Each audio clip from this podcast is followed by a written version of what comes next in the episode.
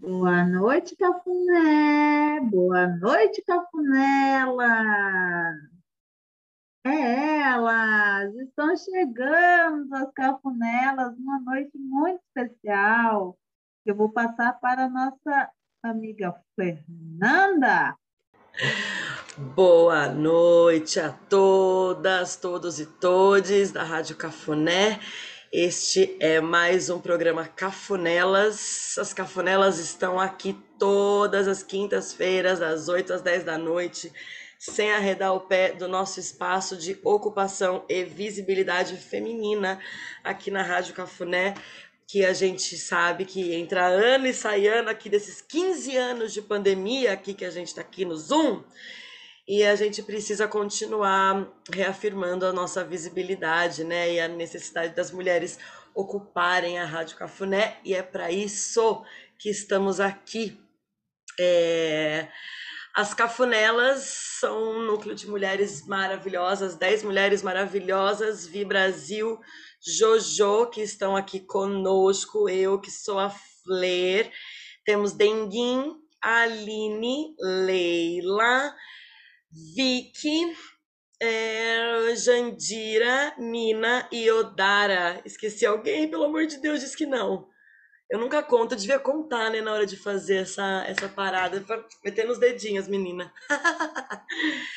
é, o nosso programa tem quatro modalidades de programa, né? Nós temos as Cafunelas no Sofá, que são entrevistas com convidadas muitíssimo especiais.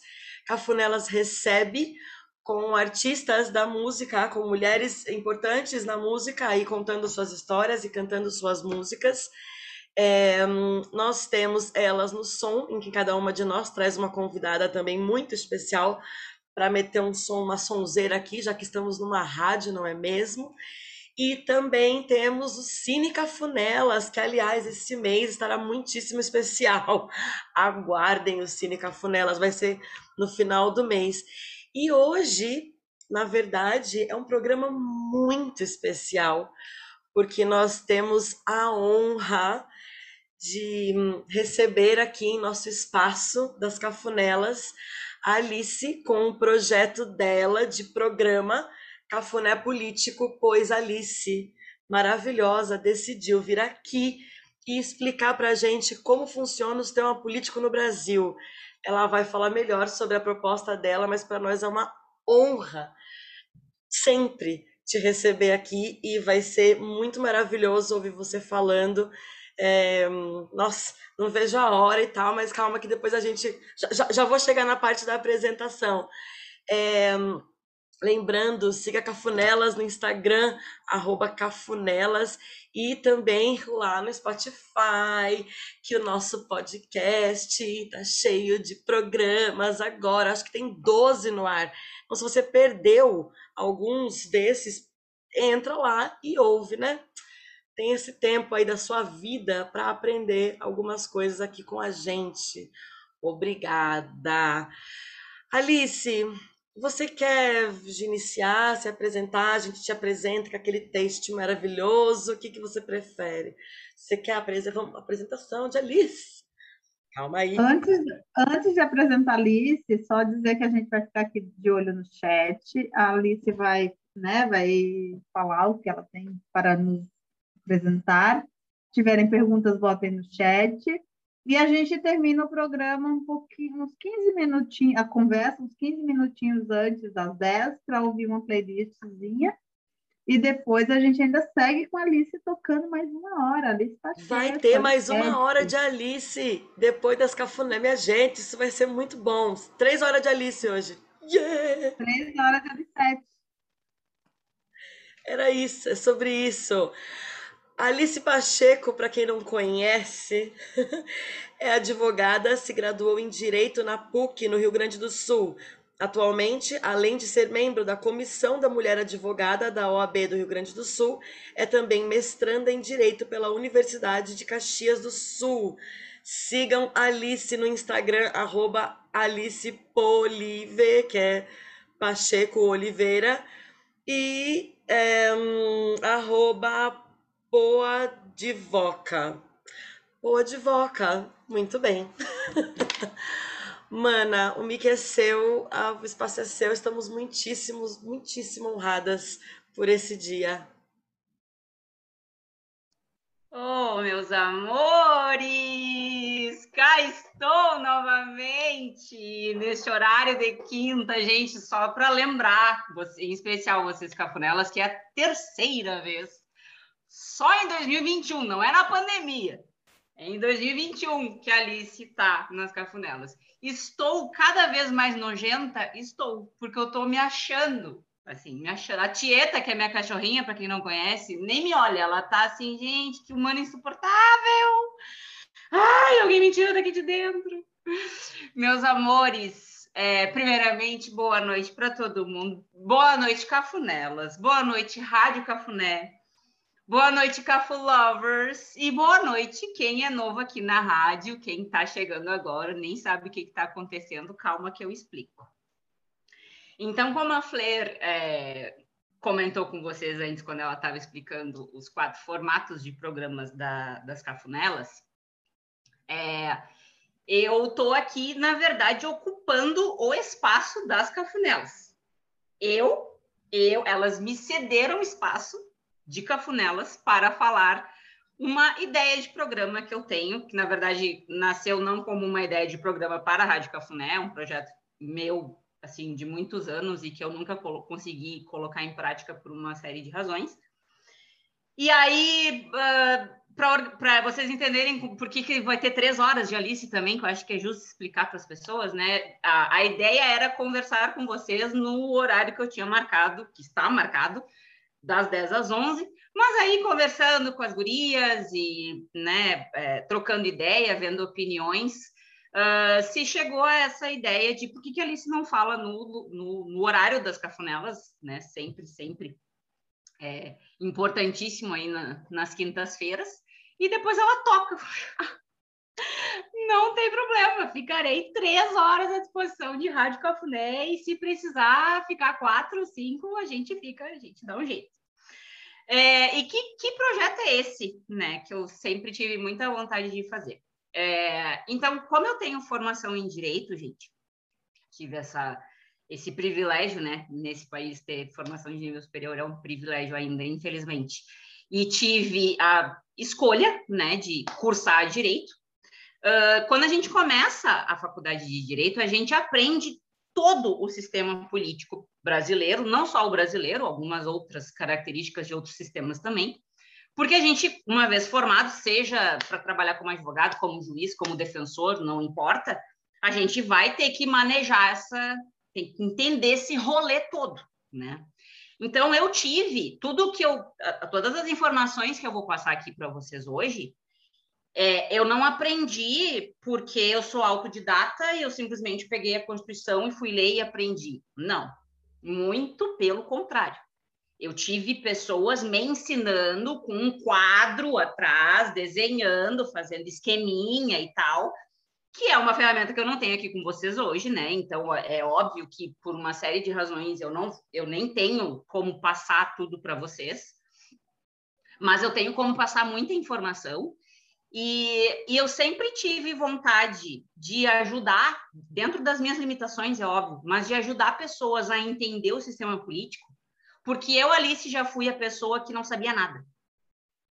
Eu, Alice, não tenho vergonha de admitir, já fui a pessoa que não sabia qual era a diferença entre um deputado federal e um deputado estadual. Não tenho vergonha de admitir. Eu não sabia efetivamente a diferença entre esses dois cargos. Se eles existem é porque eles são diferentes, mas e na prática, o que, que eles fazem? Quando chega ano de eleição, ano que vem, a gente vai eleger deputados estaduais e deputados federais vai começar a campanha política. Antes de, de, de, de alguém me explicar como funcionava o sistema político, eu ouvia ou assistia uma campanha política com os deputados, com os candidatos explicando as suas propostas. Eu não sabia se eles estavam falando coisas plausíveis, condizentes com o cargo para o qual estavam concorrendo. É, e tem de tudo, né, minha gente? Tem de na campanha vale quase tudo né? Eu, eu até é uma crítica que eu tenho ao, enfim, ao nosso sistema eleitoral que tem candidato ou candidata que apresenta propostas que sequer são compatíveis com o cargo que estão querendo ocupar. E, e uma vez que eu aprendi o sistema todo, não só eu tive mais insumos para efetivamente escolher melhor dentro da, do, das minhas concepções e das coisas que eu acredito, obviamente, enquanto cidadã, né? É, nos anos de eleição, escolher melhor os candidatos, ter mais insumo para ver esse aqui não, não faz a menor ideia do que está fazendo. Então, eu, este aqui não vai receber meu voto. E também, que é a chamada principal do, do card que a gente fez, entender as notícias, gente. É claro que eu tenho, que que eu acho que é super importante lembrar que o jornalismo, é, que faz parte de um sistema democrático, né? não existe democracia sem acesso à informação, mas, assim, é, o jornalismo do que eu, assim, leio e assisto, né, e dos conteúdos que eu consumo, é, eu, tenho que reconhecer que o jornalismo se esforça muito para explicar um monte de coisas do sistema político. Mas existe uma questão de limitação de tempo ou de limitação de caracteres para escrever um texto, né? Enfim. E acreditem, gente, depois, não, de novo, não tenho vergonha de admitir, depois que eu passei a entender o sistema político, foi quando eu me dei conta que eu não entendia as notícias. Vinha, por exemplo, uma notícia dizendo, sei lá, que o ministro da Justiça falou não sei o que do ministro do STF. Alice não sabia qual era a diferença entre o ministro da Justiça e o ministro do STF. Os dois não trabalham com justiça? Eu não sabia. Eu não sabia a diferença entre um secretário estadual da saúde e o secretário municipal da saúde. Eu não sabia. E aí, enfim, né, aprendi essas coisas, passei a ter mais conhecimento sobre essas questões. Já vai saber, Jojo, maravilhosa. É, e aí, né, convivo com pessoas, tenho amizades, tenho um círculo de pessoas na minha profissão, na minha vida social, etc. E eu, quem me conhece mais intimamente sabe que eu adoro um, um bate-papo, uma conversa, adoro botar lenha na fogueira, adoro questionar pessoas, tá? Mas tu já pensou sobre isso, já pensou uh, aquilo, né? Enfim. E comecei a me dar conta que as dúvidas que eu tinha, que eu nunca expus para o universo, eu não sei qual é a diferença entre isso e aquilo. Eu deixava para mim, eu guardava, eu tinha vergonha. Eu comecei a perceber que, opa, essa amiga aqui, que foi minha amiga de infância, ela não sabe qual é a diferença entre um deputado estadual e um deputado federal. Esse colega aqui de curso de inglês, sei lá eu, é, não entendeu aquela notícia que a gente estava comentando que o ministro do STF foi indicado pelo presidente. A vizinha não entendeu que as regras municipais são diferentes das regras estaduais, enfim. É, e foi então que eu comecei a ter, ah, quem, quem sabe, já que eu tenho facilidade, né, ao menos acredito que tenho facilidade para passar uma série de, de informações de forma mais organizada, de uma forma mais linear, assim, por que, que eu não ajudo? E aí eu queria gravar vídeo e não gravei, e tem que. Vídeo, vídeo, gente, vídeo. Vídeo exige, exige uma coisa que se chama edição. E edição não é uma coisa de Deus, não é uma coisa dos, dos orixás, seja lá qual for a crença de vocês. Eu já tentei, mas eu não consegui. Então, não é, Fleur, não é de Deus. Não. Não é, seja qual for a crença de vocês, não é. É uma coisa do universo, enfim. E enquanto a gente não tem dinheiro, né, para contratar uma equipe de edição, a gente não faz nada. E aí penso, por que, que eu não tento fazer uma coisa assim na Cafuné? E cá estou. Bom, gente, algumas observações sobre o que eu pretendo fazer com vocês aqui hoje. Eu pretendo conversar com vocês é, uh, conceitos bem, bem, bem básicos, no sentido de base, no sentido de que sem esses conceitos não tem como passar para o degrau de cima de outros conceitos. Tem que começar pelo começo. É, para mim foi o que deu certo para eu entender o sistema político brasileiro, ele não é impossível de ser compreendido, mas eu entendo que é muito producente alguém te pegar pela mãozinha e te explicar. Que foi o que fizeram comigo, que eu vou tentar humildemente fazer aqui com vocês. Eu não estou aqui para falar da política brasileira. Ah, mas todos nós temos as nossas opiniões, as nossas crenças, as nossas inclinações para um lado, para o outro, para cima, para baixo, para o centro. Temos, isso faz parte da democracia. Mas vamos convir todo mundo aqui, estamos agora em 25 pessoas, que vivemos, não só na pandemia, muito antes da pandemia, vivemos tempos efervescentes, vivemos tempos de extremidades, né? E eu tenho receio que, uh, se além de eu falar de explicações conceituais, eu também falar sobre, ah, mas o ministro do Estado, ministro de Estado tal deveria ter feito não sei o quê, o presidente deveria ter feito não sei o que lá, o governador aqui do Rio Grande do Sul deveria ter feito não sei o quê. Eu tenho receio que se transforme num, num ringue e, né, enfim, eu tenho medo que perca o fio da meada. Então, eu, inclusive, peço para vocês que todas as dúvidas que vocês tiverem, por favor, perguntem na medida do possível, eu vou responder, vou abrir, vou tentar me organizar para abrir mais de uma vez espaço para vocês fazerem perguntas. É, mas opiniões políticas neste momento vai ser muito complicado na minha opinião, que isso aqui é um programa piloto, eu estou fazendo isso pela primeira vez também, eu estou fazendo um teste aqui. Pelo menos nesse momento, eu acho que é melhor não, tá? É claro que a Alice tem suas opiniões também, a Alice tem as suas crenças, a Alice tem as suas críticas. Não é porque eu vou aqui explicar o sistema político que é que, que eu concorde com ele ou que eu ache ele perfeito e, e que não, não mereça nenhuma forma de modificação, muito pelo contrário. Mas eu só.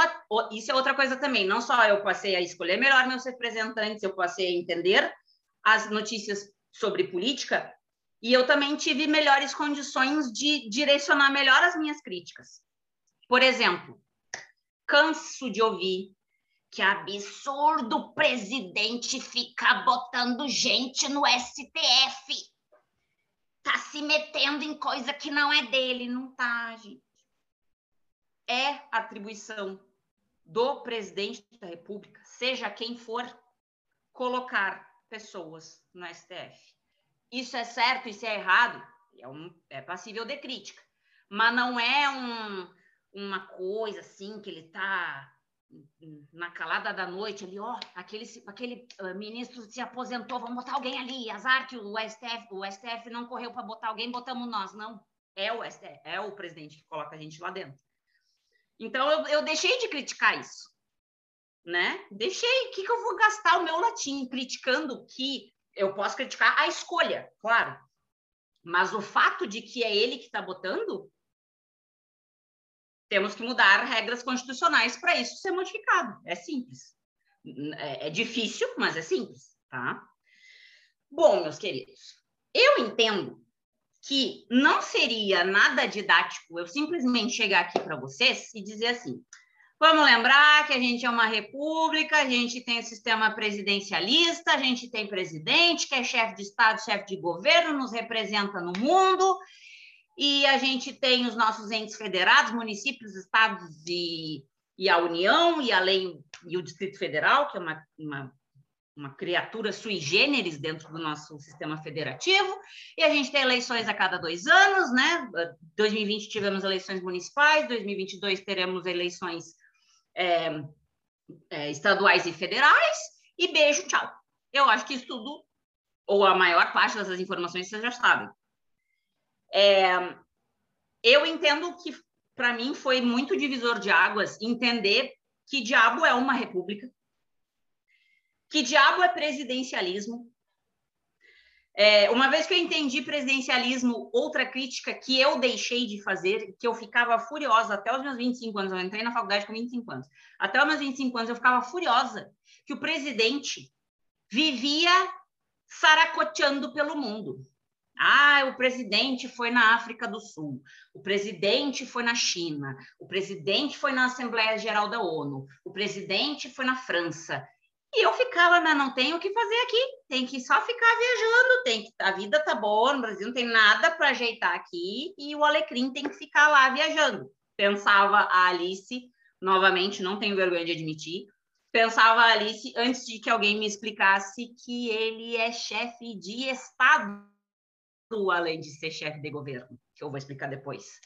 E o chefe de estado é a pessoa que representa a nação fora do nosso país e os outros países com os seus respectivos chefes de Estado.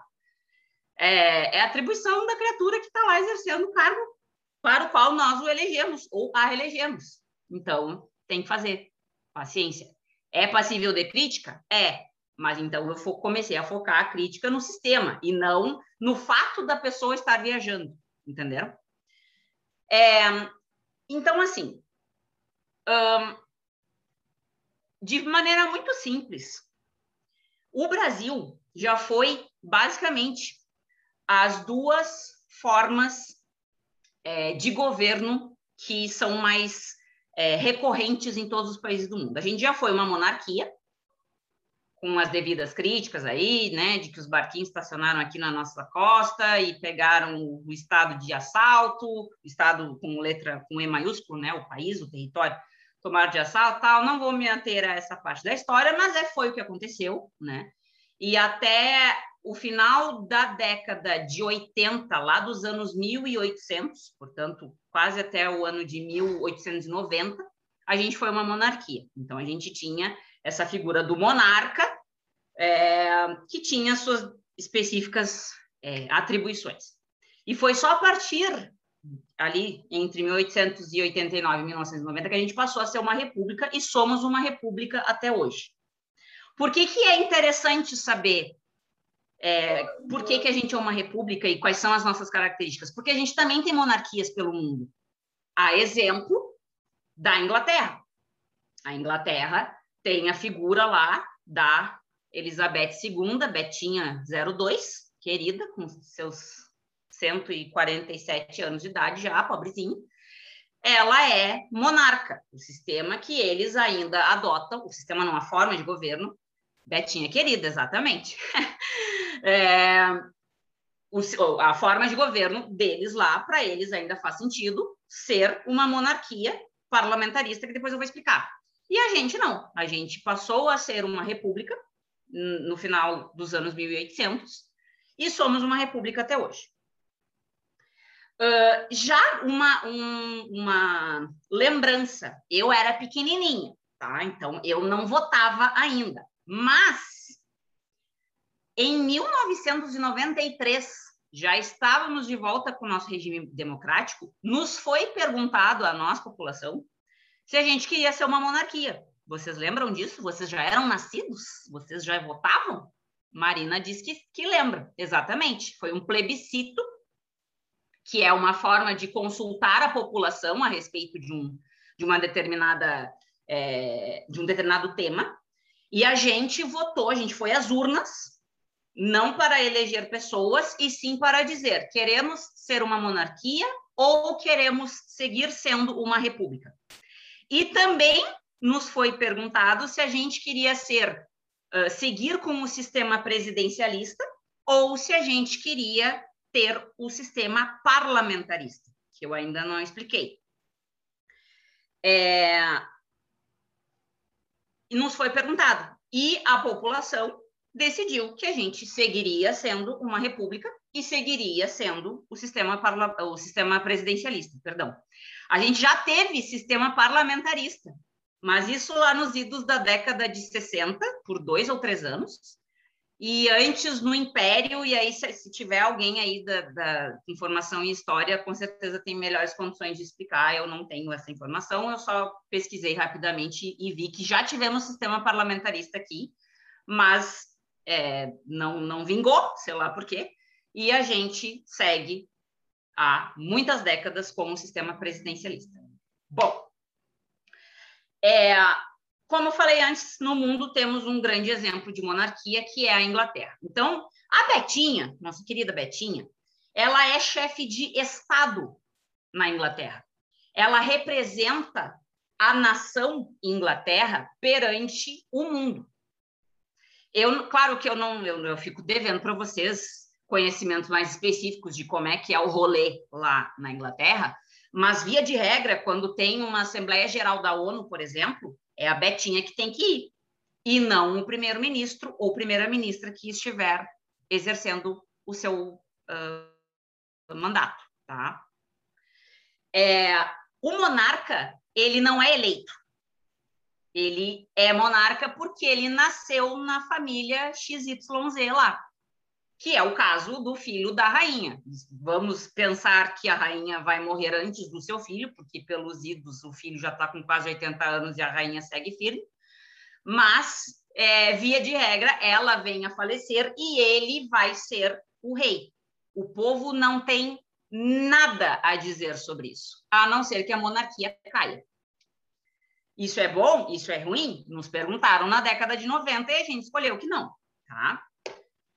É, o mandato do, do monarca é vitalício, a não ser que ele abdique do trono, e aí não é que de, o país deixa de ter monarquia, e sim o, a coroa passa para o próximo lado da linha hereditária. E essa é uma característica que eu acho muito ruim da, da monarquia. O monarca, ele não tem responsabilidade é, perante políticas que são adotadas no seu território. Então, assim, se tentando fazer uma, uma, uma um, um, link aqui com mais um, um fator recente da nossa história. Recentemente, a gente teve um processo de impeachment aqui no Brasil. É, se entendeu né, que a nossa então presidente teria cometido um crime. Se o mesmo acontece num sistema de monarquia, não tem essa de impeachment, não tem essa de vamos falar com o povo e o povo não tem. É claro que eu acho que devem existir regras é, de o, até que ponto a, no caso a Betinha, até que ponto a Betinha pode se meter, até que ponto pode não se meter nas políticas internas do país. Mas se ela fizer besteira, a gente, o povinho só aplaude, não tem como tirar ela do trono. Diferentemente da República. Na República, é, a, a, gente, a, a língua portuguesa tem muita conexão com o latim, né, gente? E república é uma palavra é uma palavra que vem do latim. Em latim, república se diz res pública, que significa coisa pública. Então, é, tudo que acontece em termos de governança nos países que adotam o, a forma republicana, tudo é decidido pelo povo, através dos representantes que o povo indica que, que irão lhe, lhe, lhe representar. É, o mandato dos governantes na República sempre são por tempo determinado, que, que é diferente da monarquia. A monarquia botou a coroa, tu vai morrer com a coroa, a não ser que tu não queira a coroa, e aí a coroa sai da tua cabeça e vai para outra cabeça. Mas é vitalício. Na República, não.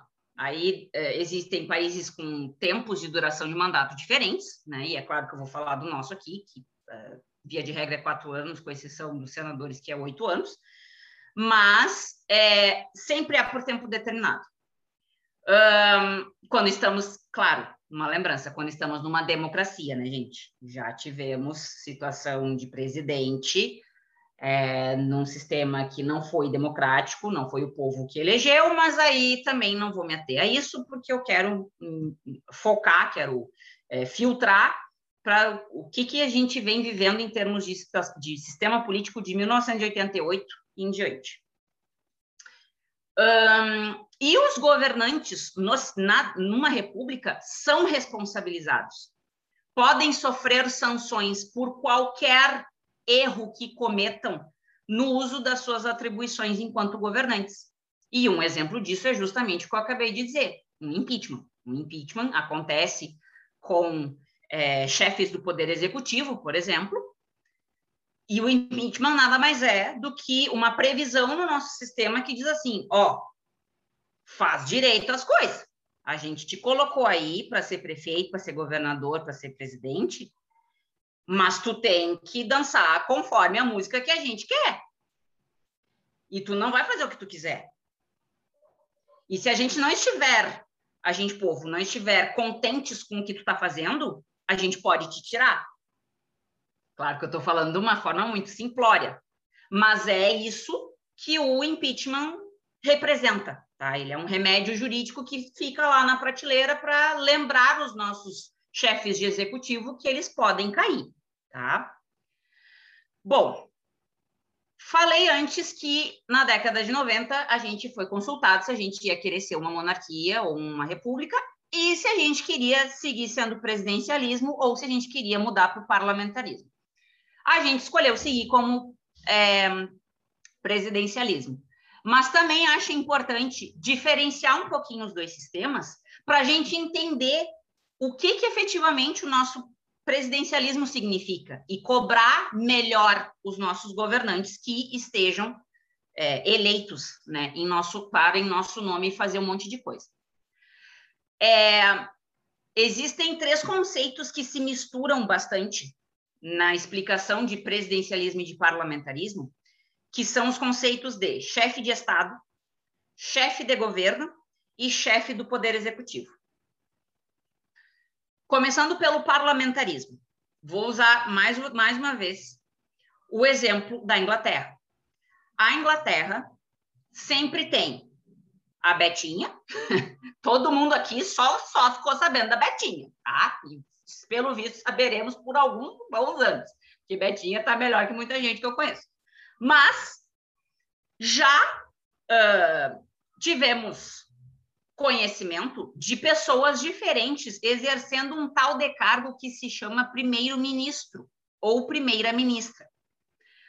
O primeiro-ministro no parlamentarismo é a pessoa que exerce a função de chefe de governo, não é chefe de Estado, chefe de Estado é a Betinha, e a pessoa que exerce o cargo de primeiro-ministro, que é o chefe de governo, é o chefe do poder executivo, lá no, na Ilha da Betinha. Mas na prática, qual é a diferença entre, por exemplo, chefe de Estado e chefe de governo?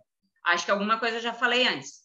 O chefe de Estado, com E maiúsculo, representa o país, representa a nação perante o mundo. Em Assembleia Geral da ONU, em convenção de coisas sobre questões ambientais que estamos tendo agora, é, em acordos internacionais, assinar tratados e tal. Quem faz isso sempre são os chefes de Estado dos países, que aqui no Brasil é uma única pessoa. Mas a Betinha, ou quem ela delega, porque coitadinha, né, tá veinha, uh, mas é sempre alguém da coroa que faz esse papel de representar a Inglaterra. Chefe de governo, é para entender melhor, é sempre voltado para o território do país. Então, é a pessoa que administra as políticas públicas, por exemplo. Tivemos agora muitos exemplos nessa porcaria dessa pandemia de administração pública, de compra de materiais hospitalares e vacina e transporte, logística, tudo isso faz parte das regras que a gente tem aqui no nosso país, que são diferentes aqui do, dos nossos vizinhos no Rio Grande do Sul, Uruguai e Argentina, e Paraguai, Estados Unidos, China, etc. Cada país tem a sua regra. E essa organização toda é de responsabilidade do chefe de governo, ou da chefe de governo. Uh, no parlamentarismo, que é uma crítica que eu tenho ao parlamentarismo, o chefe de governo não é eleito pelo povo, mesmo que seja uma democracia, como é o caso da Inglaterra. O chefe de governo no parlamentarismo é escolhido pelos representantes, pelos políticos que ocupam cargos no legislativo. Então, fica essa, esse ponto para pensamento. Pô, a pessoa que vai é, administrar todo um país não vai ser eleito pelo povo, que vai ser administrado por essa pessoa. Vai ser eleito pelas pessoas que foram eleitas pelo povo para estarem no legislativo, mas é, e aí? E os, vocês acham que conchavos políticos só existem no Brasil? Não, né, minha gente? Então fica esse ponto para reflexão. Claro, eu nunca vivi num país parlamentarista, mas é um ponto que eu tenho assim de atenção sobre o sistema, né? Um, ah, o mandato do primeiro-ministro nos países parlamentaristas ele é indeterminado. Pode durar um dia, pode durar uma década. Diferentemente do presidencialismo. No presidencialismo sempre é um mandato por tempo determinado. No caso do Brasil aqui é de quatro anos. Tá? E aí, né? Já falei muita coisa sobre presidencialismo, mas vou repetir aqui falando pontualmente sobre presidencialismo, que é o que a gente vive. No presidencialismo, uh, foca-se geralmente numa única pessoa a função de chefe de Estado e chefe de governo. Uh, então, por isso que os nossos presidentes, de, falando de 1988 em diante, estão sempre saracoteando por aí, gente. E vai para a Argentina, e vai para a Assembleia da ONU, e vai para a França, e vai, porque é atribuição do presidente fazer isso. Eu fico devendo para vocês conhecimento sobre regras assim de delegação, para que ele delegue a outra pessoa que faça isso em nome dele. Eu acho que existem essas regras, mas aí eu teria que estudar e não é o ponto aqui, tá? Mas a, a, o conhecimento mais geral, mais básico é esse. É por isso que os nossos presidentes viajam tanto, tá? Os mandatos dos nossos chefes de governo sempre são tempor temporários, sempre são de quatro anos aqui no Brasil, no caso. Na França são cinco anos. É, e o nosso chefe de governo é eleito pela população, diferentemente do parlamentarismo, parlamentarismo, como eu falei. Um exemplo de uma república que é presidencialista é a Alemanha. A Alemanha tem um presidente e tem uma primeira-ministra que eu não sei se já terminou as, as funções das eleições deles lá, mas por muitos anos a Angela Merkel foi primeira-ministra, eles chamam de chanceler alemã, certo? Então, ela era a figura de chefe de governo. Enquanto que existe uma outra figura, que eu vou ficar devendo o nome, eu até pesquisei aqui, mas é um nome em alemão que não existe a menor condição de eu pronunciar aquele nome. Mas existe uma figura que. a Fler. Ai, gente, não dá, temos limitações, tá? Uh, mas, enfim, existe uma figura que é, exerce a função de chefe de Estado, que representa a Alemanha fora do território, nas assembleias de geral da ONU, e vai nos países e assina tratados e etc. Tá? Buenas. Feitas essas, feitos esses esclarecimentos, agora uh, entenderam por que, que eu não acho producente simplesmente começar dizendo: Oi, gente, tudo bom? Só para lembrar, lembrar vocês que a gente é uma república presidencialista. Beijo. Não acho que eu acho que é importante saber características é, para justamente ter mais insumos para entender notícias, entender os nossos, é, as nossas campanhas políticas e saber focar melhor as nossas tão necessárias críticas, já que vivemos numa democracia. Falando agora especificamente da cereja do bolo do programa de hoje, que é diferenciar os nossos três poderes antes de eu trazer né, características específicas dos três poderes, eu quero fazer uma brincadeira com vocês é, de alguns minutos, é, usando um, só a imaginação de vocês. Se eu tivesse um quadro aqui, eu juro que eu ia fazer um desenho, tá? Mas não temos, então vamos só com o nosso xalala mesmo. Vocês lembram é, de uma tal de era medieval que a gente que existiu no mundo, principalmente na Europa, que existiam os feudos e o senhor feudal era a criatura mais poderosa, né, dos feudos, às vezes até mais poderoso, mais poderoso que o rei, que, é, que às vezes um território tinha um rei, vários feudos e tal, e aí depois disso é, vieram as monarquias absolutas, em que uh, se centralizava única e exclusivamente na figura do rei, todo o poder absoluto de governante. É, também foi quando vieram as, as, é, pelo que eu entendi, né, da, das relembranças de história que tive que fazer hoje, é, A era medieval é aquela que voltou à moda em 2018, né? É, que a gente. Que quer dizer? Ah, foi quando, ah, quando as monarquias absolutas começaram a tomar forma, foi quando a Igreja Católica começou também a conceder esse, esse, esse poder de governante. Não sei se faz muito tempo que não ocorre, né? Lá no país da Betinha não ocorre um, uma coroa, não sei como é que é o nome da, da cerimônia, mas enfim, é quando a pessoa é coroada rei ou rainha na Inglaterra, quem faz isso é o representante da Igreja Católica. Quem pega a coroa e coloca na cabeça da criatura que vai é, eternamente, enquanto viver, exercer a função de monarca é a Igreja Católica. Então, o monarca absoluto, ele era uma criatura ainda mais poderosa que a Betinha, né? E olha que a Betinha, a Betinha, ela tem muito poder.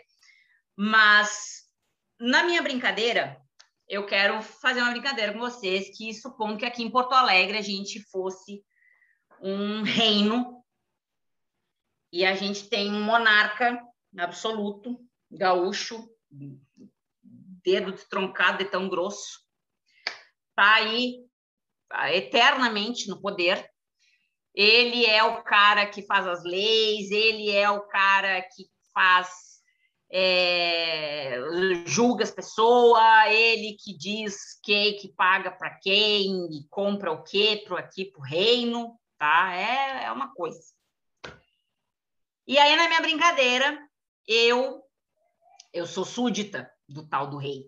Olha, gente, eu sou aquariana, é difícil ser súdita, é bem difícil. Mas, vamos lá, temos que ser. E aí, o meu rei aqui, ele é uma pessoa muito peculiar. E ele não tem mais o que fazer da vida dele. E ele e ele um, faz uma lei lá de noite, num domingo. Terminou fantástico lá de noite. Ele diz assim: ai, gente, segunda-feira é um dia muito deprê para mim, que sou rei, né? Que tenho poucas coisas para me preocupar na minha vida. E eu tô a fim de avacalhar um pouquinho com os meus súditos e eu quero fazer uma lei. Aí ele chama o estagiário, o estagiário pega lá o laptop dele, abre o Word e o rei começa a ditar a lei. Queridos súditos, a partir de amanhã, dia, sei lá, 5 de novembro,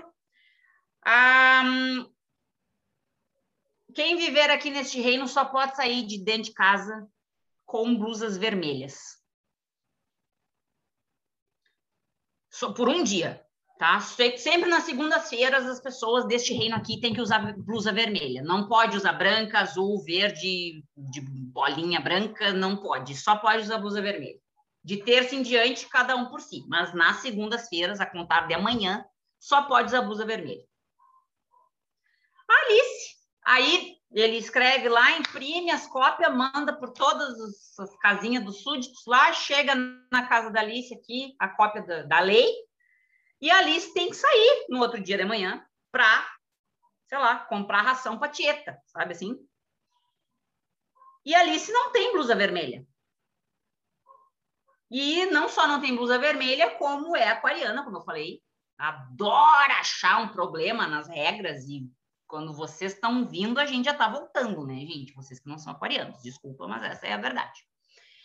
E aí eu olho aquela lei e digo, o quê? Só tem um problema nessa, nessa regra. Que eu até não me importo de usar vermelho, mas eu não tenho blusa vermelha.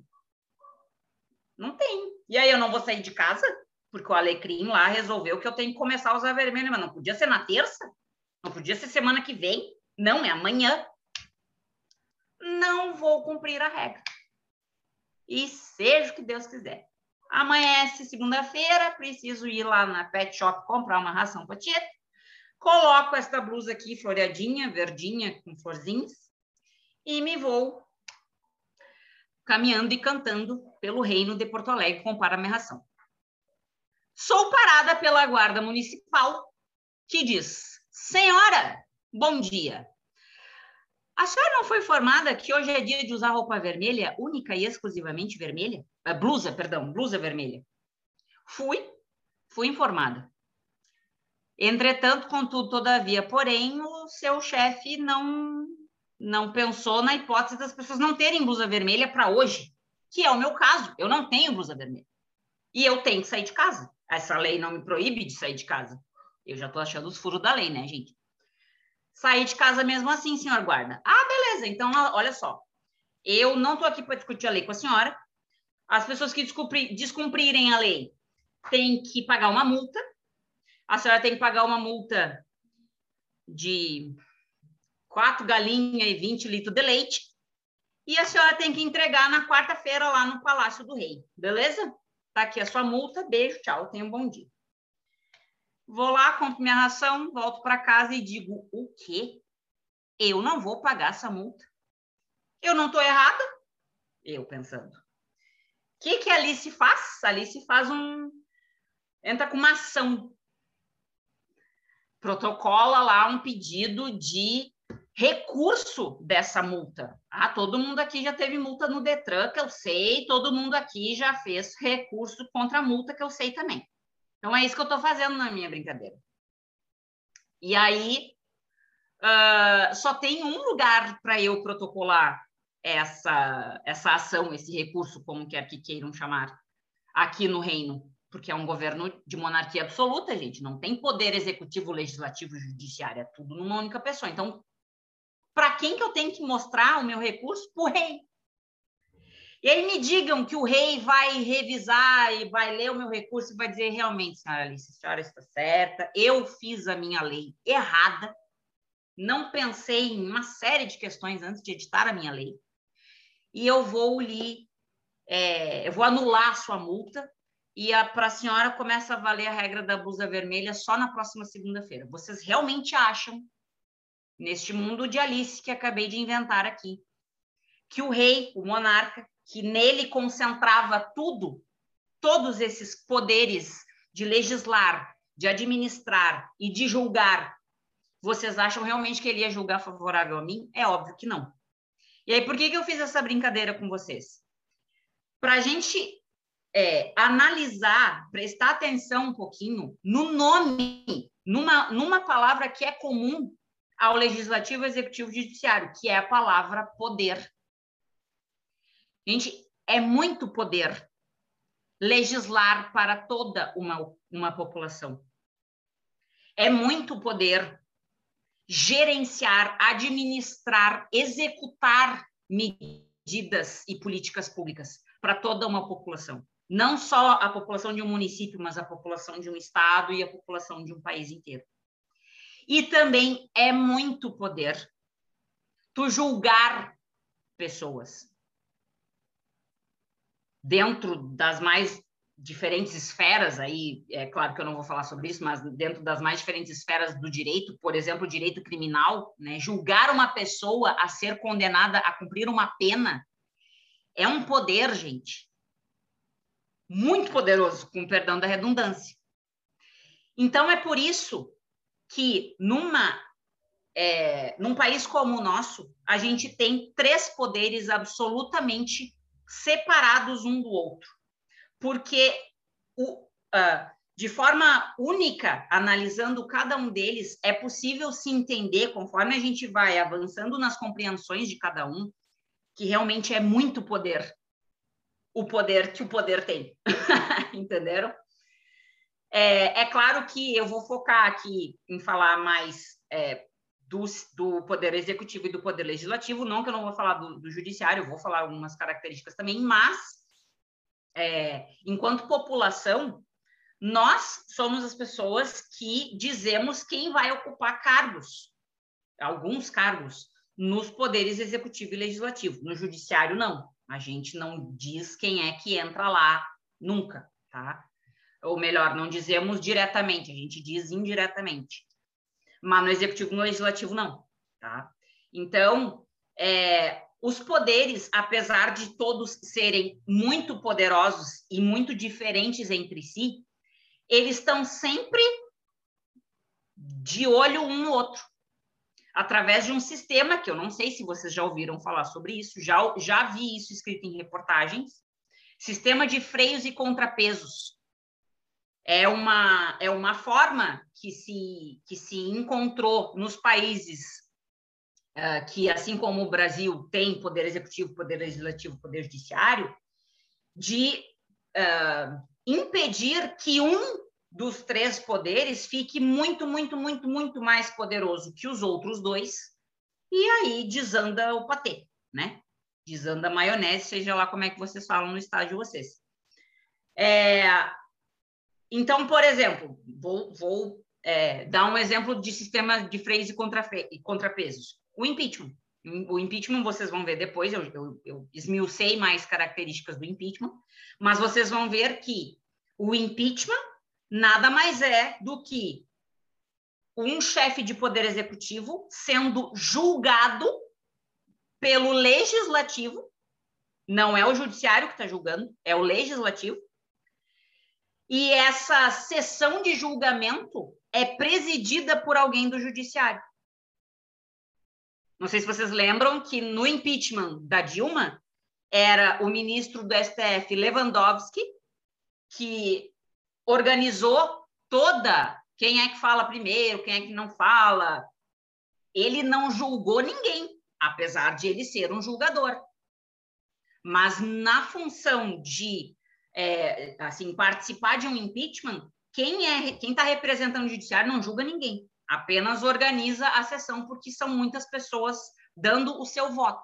E quem efetivamente julgou foi o Senado. Então essa é uma forma de mostrar, ó, o executivo não está fazendo o que ele tem que fazer. Mas e aí, é o próprio executivo que vai dizer, não, não nós não estamos contentes com a sua participação, por favor, se retire. Não, o executivo não vai querer fazer isso, nunca. Não só o brasileiro. Então, para isso que o sistema de freios e contrapesos faz com que os poderes tenham, às vezes, umas pinceladinhas, às vezes os poderes colocam os pezinhos dentro do, do, do quadradinho um do outro, bota o pezinho, tira, às vezes só dá uma olhada. E é muito importante isso, na minha opinião. Tá? Bom, vamos lá poder executivo. Como a gente tem o sistema presidencialista aqui, o chefe do poder executivo é o presidente, que é a pessoa é, cujo cargo acumula duas funções: chefe de Estado, chefe de governo. Já expliquei isso antes, beleza? Também temos chefes de poder executivo nos estados e nos municípios. Nos estados, nós elegemos para chefe de poder executivo os governadores ou governadoras. Gente, eu não sabia disso antes, tá? Aprendi depois que eu fui para o direito. Eu não sabia que governador era chefe de poder executivo. Para mim era só presidente. Para mim, governador era governador. Mas não. Na, uh, somos uma federação, né, separada em municípios estados e União, e o Distrito Federal, e os três entes da federação têm o seu respectivo chefe de poder executivo, que na União é o presidente, nos estados são os governadores e nos municípios é o ou a prefeito. É... Vocês nunca se, assim, nunca fizeram confusão com notícias que falassem de ministros porque vocês já pararam para pensar que existe ministro de Estado, ministro da Saúde, ministro da Educação, ministro da Cidadania, não sei do que, ministro da Justiça, ministro, do, enfim. Tem ministro e ministra do STF, Supremo Tribunal Federal. Tem ministro e ministra do STJ, é, Superior Tribunal de Justiça. É, podia ter diferença nos nomes, podia, mas não tem. Tá? Então, assim, no executivo, no executivo da União, ou seja, uma vez que a gente coloque uma pessoa para exercer o cargo de presidente, o presidente eleito ele tem direito de nomear, portanto, não são pessoas eleitas, são pessoas nomeadas pela pessoa que nós elegemos. Ele, ele uh, nomeia um, um, grupo de pessoas que vai auxiliar ele, ele ou ela, a uh, durante quatro anos, fazer o que ele tem que fazer, que é administrar o país. Tá? Esses são os ministros de Estado. tivemos, é, durante a pandemia, sempre em evidência o tal do ministro da Saúde. Mas por que, que existe isso de o presidente nomear pessoas para serem ministros? Porque um presidente ou um governador ou um prefeito não tem como, é humanamente impossível entender para é, administrar um município, vamos falar de um município que é menor, né? Não tem como um prefeito entender sobre segurança pública, saúde, educação, assistência social, uh, sei lá, eu, é, tributação, é, turismo, economia, não tem como. É impossível. Nenhum ser humano neste planeta consegue entender com maestria, né, para a implementação de políticas públicas, consegue entender sobre todas essas áreas.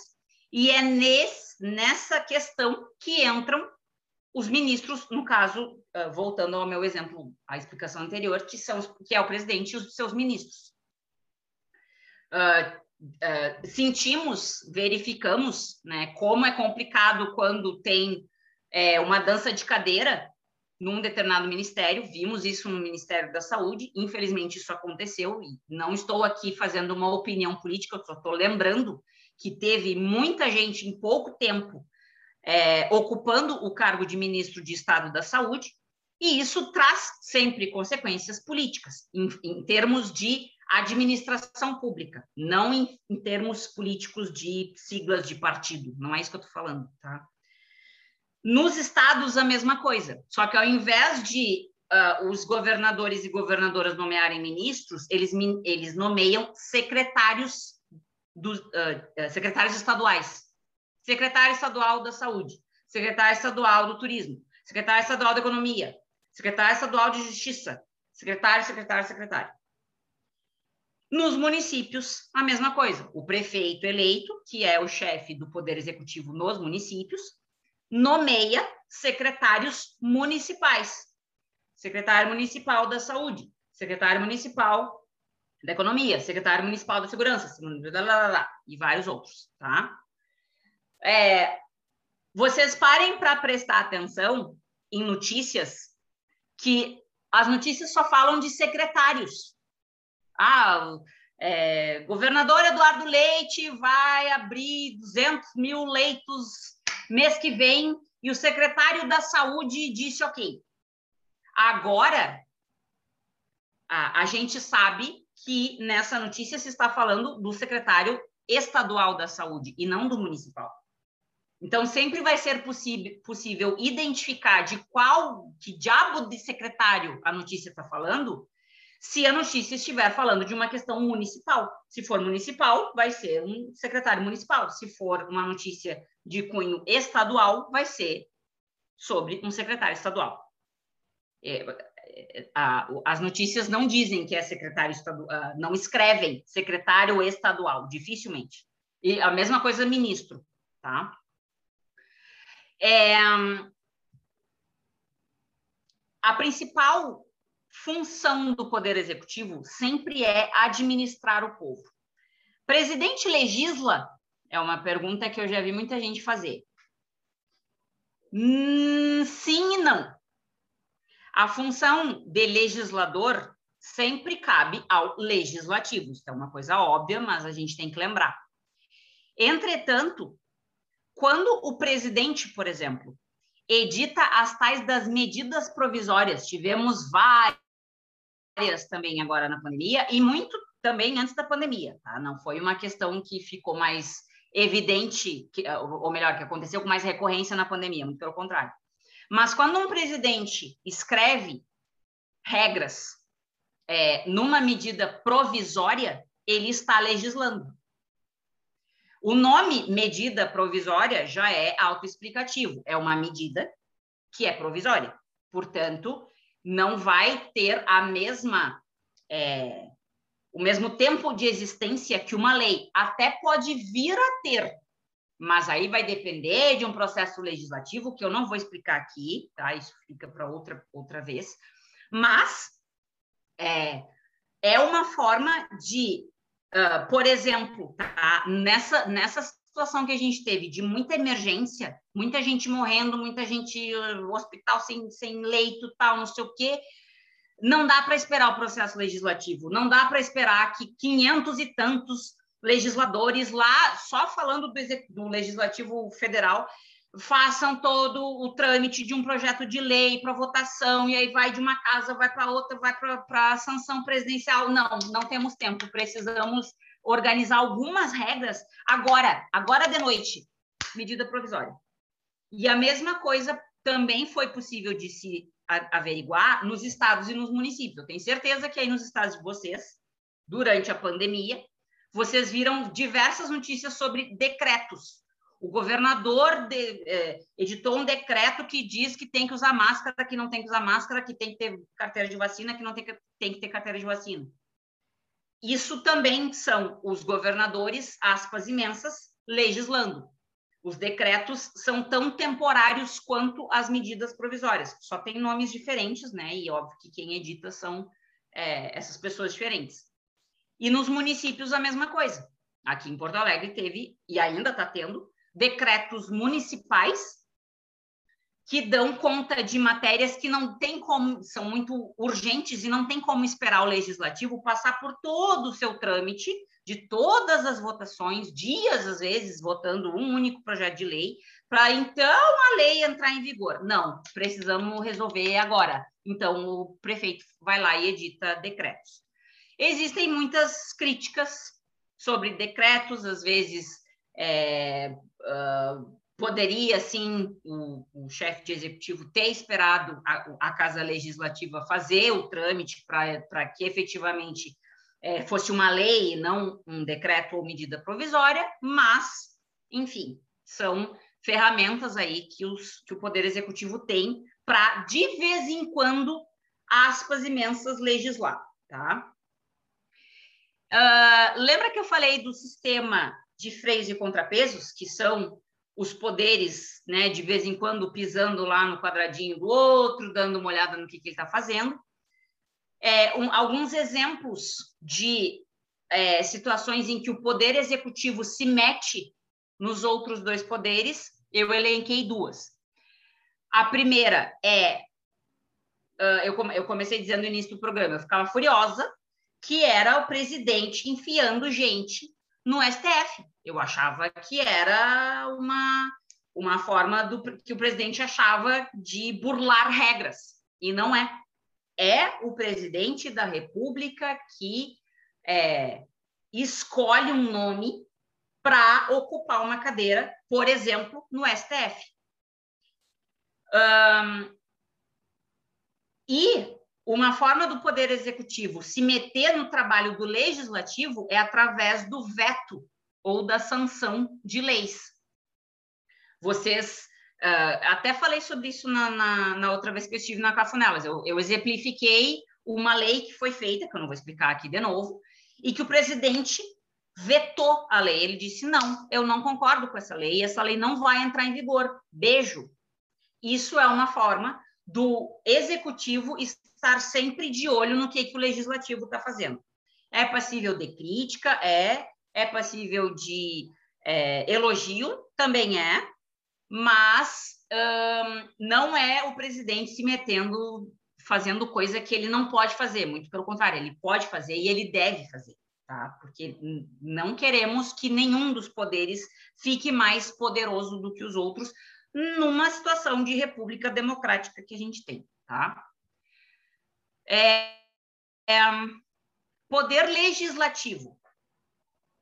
O poder legislativo, obviamente, tem como sua principal função legislar, já está no próprio nome. Não é a única função do legislativo, mas é a principal. O, o judiciário e o executivo não têm que se meter a fazer lei, tanto que não fazem.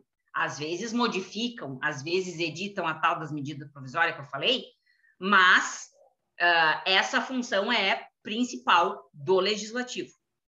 Nós, povo, somos os responsáveis pelas pessoas que a gente coloca para legislar em nosso nome. É uma, uma, uma lembrança que eu acho que a gente tem que ter já que estamos a menos de 12 meses das eleições de 2022, na época que o Tiririca foi eleito, e vejam bem, eu não estou aqui criticando a pessoa do Tiririca, tá? Eu só estou usando um exemplo. Pelo menos aqui no Rio Grande do Sul chegou um vídeo do YouTube em que o Tiririca aparecia fazendo a sua campanha política e ele dizia mais ou menos assim: Vocês sabem o que, que faz um deputado federal? Eu também não. E quero aprender. Vota número XYZ e dizia o número dele lá para as pessoas digitarem. Ai, gente. Não. Né? A gente é responsável. O cara foi eleito. E eu não estou aqui querendo dizer que ele é burro porque ele não sabe. Gente, não saber faz parte. A regra, infelizmente, num país de um tamanho como o nosso, a regra é não saber o que, qual é a diferença entre um deputado estadual e um deputado federal, por exemplo. Eu já fui essa pessoa. Eu não estou falando isso com falta de afeto e muito pelo contrário. Mas se não sabe, meu bem, então tu não vai lá para dentro para aprender. A via de regra né? A gente deveria colocar pessoas lá dentro que já sabem o que, que irão fazer uma vez eleitos. Mas não, cara foi eleito. Então, eu, eu gosto desse exemplo para lembrar que, sim, a gente também é responsável por tudo de certo e tudo de errado que acontece aqui dentro, tá? É, o sistema legislativo é, aqui no Brasil, assim como o executivo, se divide nas três prateleirinhas que eu tinha brincado antes, nas três esferas: legislativo municipal, legislativo estadual e legislativo federal. É, o legislativo federal, ele é o único dos três, das três prateleirinhas, é o único que é dividido em duas casas. Eu sei que a galera de Brasília, que está em peso aqui na Rádio Cafuné, né, cansa de ver e cansa de passar pela frente, lá na Praça dos Três Poderes, é, na frente do Congresso Nacional. Mas, gente, nós que vivemos num reino far, far away de Brasília, é, não é tão óbvio assim a gente entender que diabo é, é Congresso Nacional, que diabo é Senado Federal e que, que diabo é Câmara dos Deputados. Não é, tá? E eu não estou falando só aqui de Rio Grande do Sul. Eu nunca estive em Brasília, eu nunca estive no Distrito Federal, eu nunca vi os prédios né, dos, dos, dos três poderes da, uh, da União. É, mas o poder legislativo da União ele é dividido em duas casas. E essas duas casas, juntas, formam o Congresso Nacional. Então, agora, quando vocês lerem notícias sobre Congresso Nacional, Congresso Nacional nada mais é do que a casa do Legislativo Federal. Às vezes as notícias vão falar de Senado Federal, às vezes as notícias vão falar de Câmara dos Deputados, mas essas duas casas que são representadas pelas aquelas coisinhas assim, sabem o que, que eu estou falando? Que tem o troço no meio assim, e tem dois, dois dois potinhos assim, um para cima, outro para baixo? Pois é, dentro de cada um daqueles negócios ali fica o Senado Federal e a Câmara dos Deputados. E esses dois, essas duas casas juntas formam o Congresso Nacional. É, nos estados e no Distrito Federal uh, existe a quer dizer, no Distrito Federal, o Distrito Federal é uma coisa difícil para eu entender, tá? mas eu vou falar dos estados. É, nos estados, a gente tem as assembleias legislativas, inclusive aqui em Porto Alegre, para quem é de Porto Alegre, não sei se o pessoal de Porto Alegre está aqui também, mas aqui em Porto Alegre, a gente tem a sede do governo, do Poder Legislativo Estadual do Estado do Rio Grande do Sul, que fica lá na nossa linda Praça da Matriz, perto do Teatro São Pedro. É, e também temos a casa do Legislativo Municipal, que é a Câmara dos, dos Vereadores, que fica em outro endereço. Mas uh, isso eu estou ilustrando para vocês que, com certeza, nos estados de vocês, vocês têm a Assembleia Legislativa e tem os é, e tem as câmaras de vereadores nos respectivos municípios, tá? Essa, essas duas casas que eu estou falando aqui, Assembleia Legislativa em cada estado e as câmaras de vereadores em cada município são as casas de poder legislativo nos estados e nos municípios. E aqui começa uma diferenciação entre uma dúvida que a Alice tinha, que, que qual é a diferença entre, entre deputado estadual e deputado federal. O deputado federal, ele representa o povo de um estado, mas ele vai trabalhar no legislativo federal, lá em Brasília, lá no prédiozinho que tem os potinhos aquele um virado para cima e para baixo. O deputado estadual, ele vai ficar, ele uma vez eleito, ele ou ela vai exercer o seu mandato no seu estado. E ele vai ser legislador dentro da Assembleia Legislativa. E ele só vai legislar leis que vão ter vigência no estado em que ele foi eleito. Diferentemente do deputado federal, que ele vai ele foi eleito num estado, mas ele vai legislar para o país. Ele não vai legislar só para o seu estado. Senador da República. Senador da República é uma criatura, gente, que fica oito anos no seu mandato. Oito. Inclusive, vamos eleger senadores em 2022. Eu estava lendo aqui no site do, da Justiça Eleitoral. Vamos eleger senadores em 2022, tá?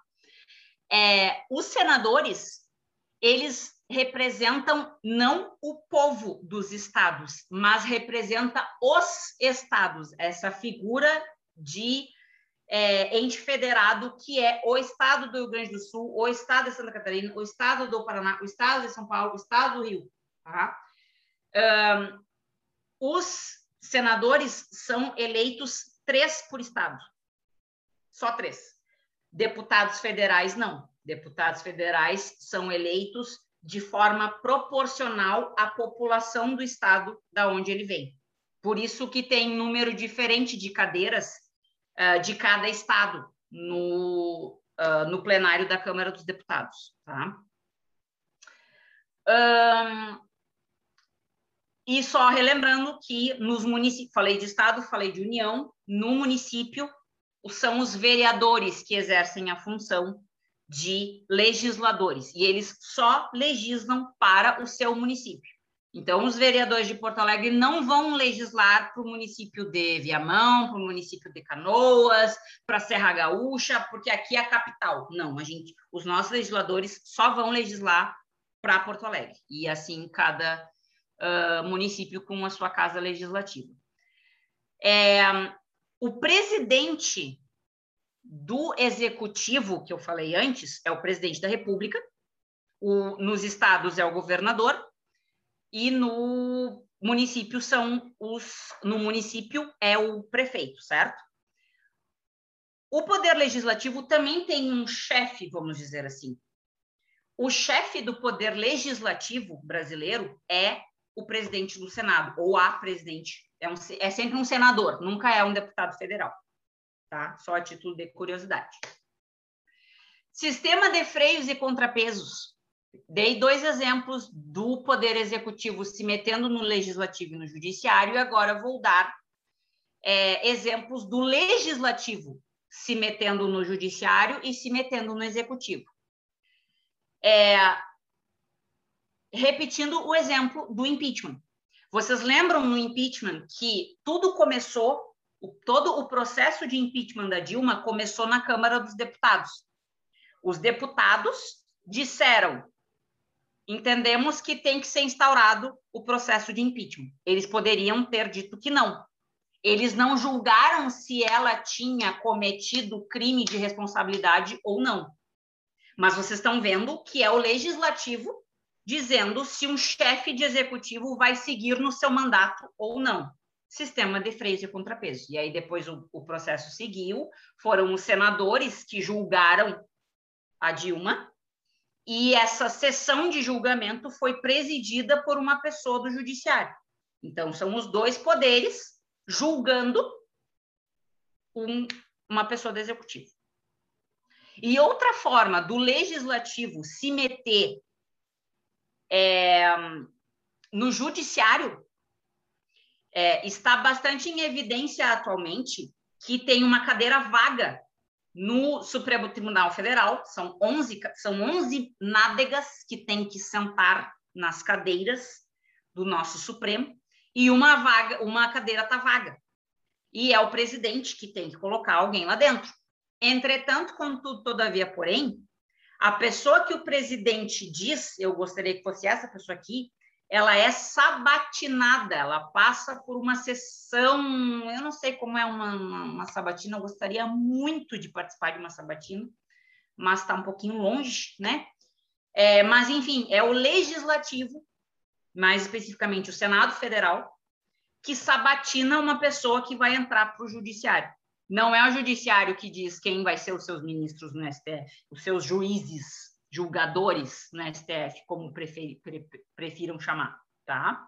É o legislativo, mais especificamente o Senado. Indo para o fim, gente, eu sei que é bastante coisa e acredite, ainda tem muito, muitas outras coisas, mas essa aqui é a base de tudo. Vocês tenham ser, eu tenho certeza que se vocês se eu conseguir me expressar, se eu conseguir ser clara nas minhas explanações, vocês vão passar a ver notícias com outros olhos. Vocês vão passar a entender algumas coisas que eu tenho certeza que vocês não entendiam antes, e não porque são menos capazes ou porque são né, burros, burras. Não, não é isso que ele está dizendo. É porque ninguém nos ensina, gente. Ninguém nos ensina. Inclusive, é, eu sou defensora de que nas escolas deveria, pelo menos, assim, explicar alguma coisa de Constituição Federal, alguma coisa de finanças pessoais e outras outras coisas. Eu defendo a Constituição, né? Eu acho que a gente deveria. Eu só fui aprender que diabo era a Constituição com 25 anos. Eu não sabia. E só fui aprendendo, não é porque eu fui atrás, mas sim porque alguém me explicou, né? E aí vieram todas as, as outras explicações depois. Poder Judiciário, gente que é um local onde esta que vos fala, volta e meia, está é, saracoteando, né? É um poder bastante diferente dos outros dois, a começar pelo fato de que nós não elegemos juízes, não é o povo, não é a população que diz quem vai ser juiz, quem não vai. É claro que quando eu digo para vocês que é o presidente que coloca pessoas no STF, ah, esqueci de dizer, os governadores colocam pessoas nos tribunais estaduais. Então, os chefes de poder executivo nos estados também se metem no judiciário, tá? É, então, a gente, nós, população, estamos representadas pela pessoa que está colocando gente no STF, no STJ e nos tribunais, nos outros tribunais é, inferiores, né? mas não é ninguém, a gente não vai na urna lá votar. Então, essa é, já é uma grande diferença.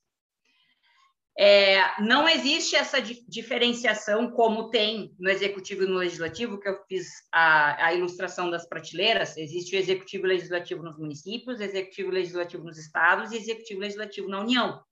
No judiciário não tem isso, não existe poder judiciário municipal, só existe poder judiciário estadual e federal.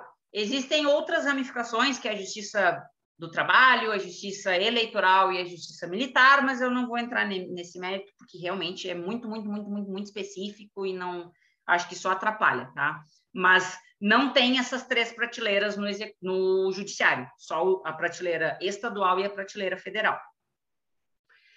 Uh, o presidente do Poder Judiciário no Brasil é o presidente do STF que, lembrando de novo, lá do impeachment da Dilma, era o Lewandowski.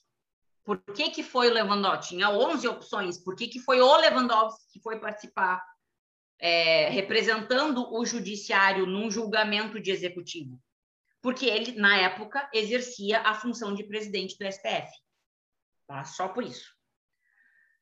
Como que, no sistema de freios e contrapesos, como que o judiciário se mete no, no executivo e no legislativo. Também trouxe dois exemplos. O STF, que é um tribunal do Poder Judiciário, ele pode julgar que uma determinada lei que foi feita pelo legislativo é inconstitucional e, portanto, gente, a lei morre, não não é mais válida no sistema, no sistema político-jurídico. Claro que para o STF dizer que uma lei é um, inconstitucional, alguém tem que chegar lá no, na porta do STF e dizer: Oi, STF, tudo bem? Essa lei aqui, o que, que vocês acham? Ela é inconstitucional? O que, que eu quero dizer com isso? O judiciário não tem é, proatividade de estar sempre pegando o Diário Oficial da União e lendo quais são as leis que o legislativo está fazendo para dizer se elas são, são inconstitucionais ou constitucionais. Não, alguém tem que ir, tem que provocar o STF a dizer se uma lei é inconstitucional ou não. Por que, que eu estou falando inconstitucional? Porque o STF, além de ser um órgão julgador, ele julga processos, ele é o guardião da nossa Constituição. É o único tribunal que tem competência para dizer se uma lei está de acordo com a Constituição ou não. O STJ, que é um outro tribunal que vocês já devem ter visto em alguma notícia, Superior Tribunal de Justiça, o STJ não faz isso, é só o STF. Então, é uma forma do judiciário se meter no trabalho do legislativo. É... E outra forma do judiciário se meter nos outros poderes é, de novo, no exemplo do impeachment, é o presidente do STF presidir a sessão de julgamento de um presidente, de um chefe de executivo da União no processo de impeachment. Tá, gente? A gente não elege ninguém para judiciário, lembrando disso. Eu tenho algumas críticas sobre isso também, porque vocês podem ter certeza que juiz tem muita crítica para fazer advogados, mas advogados também têm muita crítica para fazer juiz. Essa vitaliciedade, essa coisa de que uma vez ele, uma vez é, aprovado no concurso, forever vai ser juiz, tem suas, questões, tá? Mas, óbvio que eu não vou entrar no mérito aqui.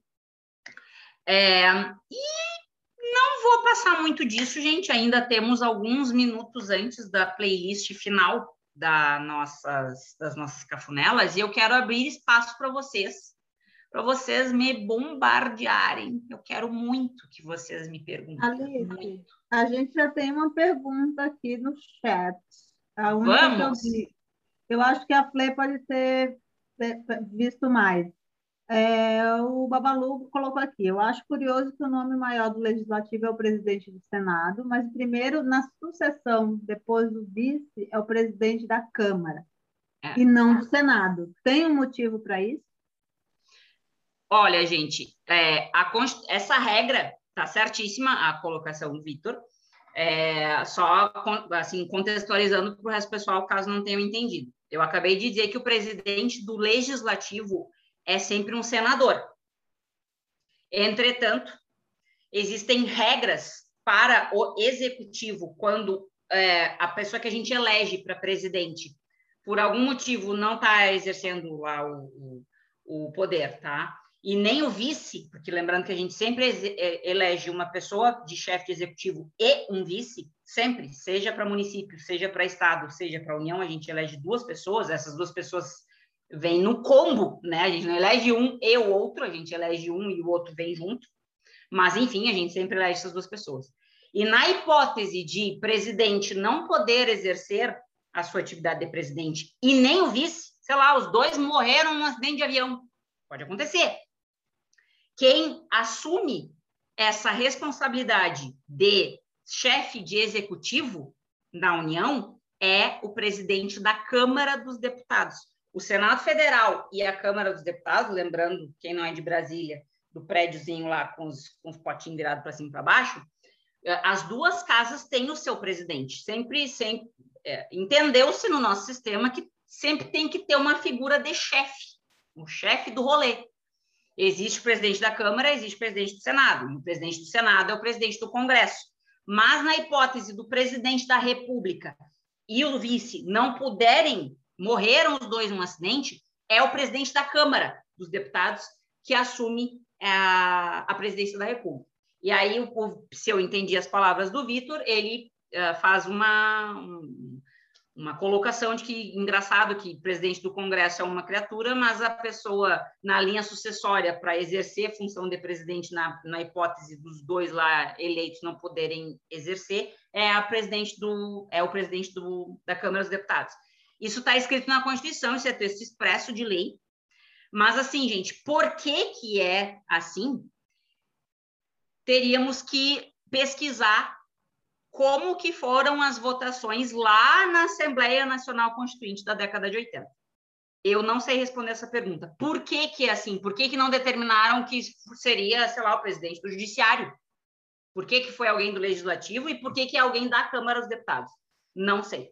Eu só sei que essa regra, ela é uma regra constitucional, tá? Então não é ah, vamos ver conforme cada mandato que inicia. Não, é, é assim. É, até existem outras regras de é, se, né, se, nesse exemplo que eu falei, presidente e vice morrem num acidente de avião. Se, eles, se isso acontecer nos primeiros dois anos, acontecem ah, nos primeiros dois anos dos quatro anos né, de mandato, acontecem algumas coisas. Se essa situação do acidente em que presidente e vice morrem é, acontece nos dois últimos anos de mandato, acontecem outras coisas, tá? Mas, Vitor, querido, não sei te responder por que é assim. Eu só sei te responder que isso está na Constituição e que isso é uma regra fixa. É sempre assim. É tipo o alto da, da compadecida. Não sei, só sei que é assim. E aí a gente tem mais uma pessoa querendo fazer pergunta. O Chicó, pode abrir seu, seu mic, querido. Gente, boa noite, boa noite, Cafuné. Boa noite, parabéns aí pela parte na programação aí, Alice, muito interessante. É, eu vou te perguntar, não sei se você vai saber informar. É, então, a gente tem esse sistema no Brasil que é o bicameral, né? Eu já ouvi esse termo, não sei se esse termo está certo, né? Você tem a né, Câmara dos Deputados, você tem o Senado, você explicou, né? Você tem a representação proporcional, no caso da Câmara dos Deputados. No Senado, não, você tem o mesmo número de eleitos, três senadores por estado, independente da, da população de cada estado. É, eu já ouvi algum, algumas pessoas, mas eu vi bem por alto e não vi qual era o embasamento e fundamento para essa crítica. É, pessoas propondo o fim do, desse sistema bicameral, que teria algum, algum tipo de problema. Mas pensando mais na realidade brasileira. O que eu queria te perguntar se você tem conhecimento, é, eu não tenho, eu me puxando pela memória, pensar nos outros países. Você sabe se, se outros países, né, que têm sistemas políticos mais ou menos próximos ao brasileiro, né, de repúblicas presidencialistas, se isso é comum também essa essa bicameralidade, né, ter Câmara e Senado com seja parecido ou seja diferente? Você tem você tem essa informação? Não. Não tenho a informação. Você, Ai, você já ouviu falar? Eu, eu algum, adoro que algum... eu faço confiança. Vai, fala. É, é, você já viu algum momento, algum tipo de crítica nesse, nesse sentido, de que haveria algum tipo de problema? Porque, de fato, você, na sua fala já apareceu um pouquinho, uma pitadinha de crítica essa coisa, né? O deputado fica quatro anos, o senador fica oito anos, né? um lugar que tem uma população muito pequena comparado com populações enormes como São Paulo, Minas, isso pode ser algum atravanco né, para políticas mais progressistas? Eu, eu, já ouvi críticas mais ou menos nesse sentido. Não sei se você conhece ou quer comentar sobre. Então, vamos é, separar a resposta em duas. A primeira resposta, não, não, não sei sobre outros países. Não estou dizendo que não existam, tá? É, eu, não, eu, eu, tenho medo de falar besteira, mas eu, eu, eu tenho alguma alguma lembrança da faculdade sobre os Estados Unidos, uh, legislativo federal também, mas eu não tenho certeza, tá? Então eu não quero, não Desculpa, sei responder. O, o, que eu me recordei agora é que você tem no caso da, da Inglaterra, você tem a Câmara dos Comuns e ah. aquela outra Câmara, não é? Boa pergunta. É uma coisa que vai de muito, muito tempo na Inglaterra. Sim né? Mas eu também não sei se dá para comparar com o sistema brasileiro. Bem, enfim, algo para a gente. Não, nem dá para comparar porque lá é parlamentarismo, né? Apesar de sim ter um poder legislativo, uh, existem algumas diferenças de atribuições entre legislativo e executivo, sendo que uma delas os, os legisladores ingleses são os responsáveis por dizer quem vai ser chefe de executivo, que aqui não é assim, nossos legisladores não elegem ninguém, né? Um, então, a primeira resposta é não. Eu não sei. Com certeza é possível achar essa informação pesquisando. Eu não vim com essa, essa, com essa informação para ti. Mas eu tenho críticas ao sistema bicameral, no sentido assim, eu acho que é um sistema muito caro. Porque a gente tem que lembrar, gente, que tudo custa dinheiro. Se nesse momento tem um gabinete de deputado federal com a luz acesa porque o Alecrim esqueceu de apagar a luz, a gente está pagando isso. A gente está pagando toda a assessoria que um legislador tem, seja senador, seja deputado federal, essas pessoas têm assessoria. Eu não estou criticando ter assessoria. O que eu estou criticando é que a gente paga assessoria para dois legisladores. É, e eu acho que isso é. Eu não, eu não quero que vocês me interpretem como pensando única e exclusivamente em cifra, só estou pensando em grana. Não, não é isso. Eu estou pensando em administração. Porque é, uma, uma função que os três poderes têm é de se autogerenciar. Então, todo o dinheiro que o legislativo gasta, com algumas outras regras que até eu desconheço sobre tributação, mas é o legislativo que paga, tá? Uh, será que esse legislativo ele não podia custar menos para o erário brasileiro? O erário é o cofre público, tá, gente? É, é um grão, é um balaião lá onde está toda a nossa grana, tá? Que somos nós que pagamos. Nós, é o povo. Será que o nosso legislativo federal não poderia custar menos dinheiro e esse dinheiro ser direcionado para outras questões? É, é uma crítica que eu tenho. Outra coisa, é,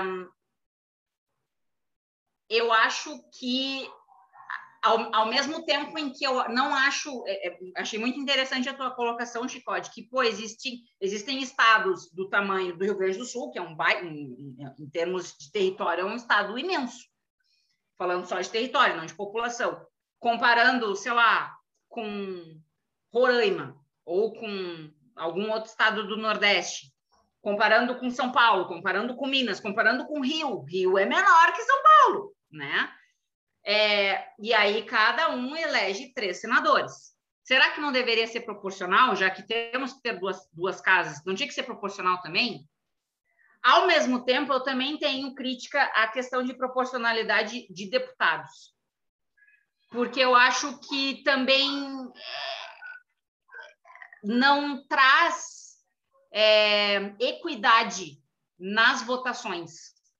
Claro que agora, com o tanto de informação que vocês têm, eu não sei o tanto de, infor de informações que vocês tinham antes, eu estou só falando aqui, mas num sistema, numa votação de, um, de uma lei, é, Existem, por exemplo, os, os legisladores que propõem essa lei. Ah, eu acho que a gente deveria ter uma lei aqui no Brasil que falasse sobre isso, isso e aquilo.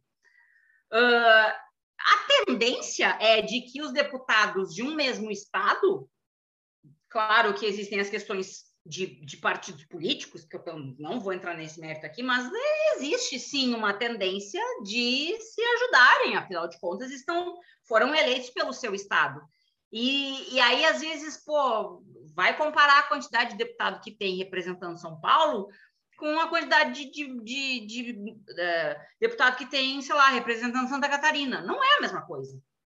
Então, eu acho que uh, os dois extremos, só ser três por estado e ser proporcional à população do outro lado, eu acho que causa descompasso, sabe? Mas é possível mudar isso, tá, gente?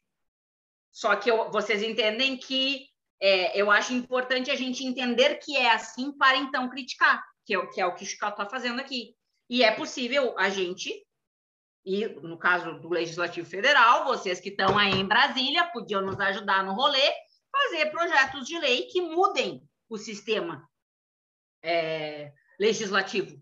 É possível, existem regras, é claro, mas é possível, a gente pode, pode estar descontente com isso. Mas a minha principal crítica, encerrando a minha resposta, é a parte de quanto custa para os cofres públicos a gente ter duas casas. Eu acho que num país que tem tanto problema de gestão, e a gente tem problema de gestão, gente, desde que os barquinhos estacionaram aqui na costa, tá? Não é uma coisa, não é uma crítica da Alicia ao, ao governo atual, e nem ao anterior, e nem ao anterior. Para mim, que, que passei a entender um pouco, um pouco mais de detalhe, né? A, a, complexidade da nossa, do nosso sistema político, a gente tem muito problema de gestão. E eu acho que hum, podia ser um, um, sistema de uma Câmara de, de, de votação, de um, uma casa legislativa, e não duas casas legislativas. Essa é a minha crítica. Obrigada, Chicó. que mais, meus amores? Eu tenho uma pergunta. Ah, eu tenho uma pergunta aqui. É, é, uma, é, uma, é uma provocação, na verdade. Faça, meu amor. O que, que você diria para alguém que fale que quer jogar uma bomba no Congresso ou no Supremo? Fecha o STF. Eu falaria assim, meu bem, é ruim com eles, é pior sem eles.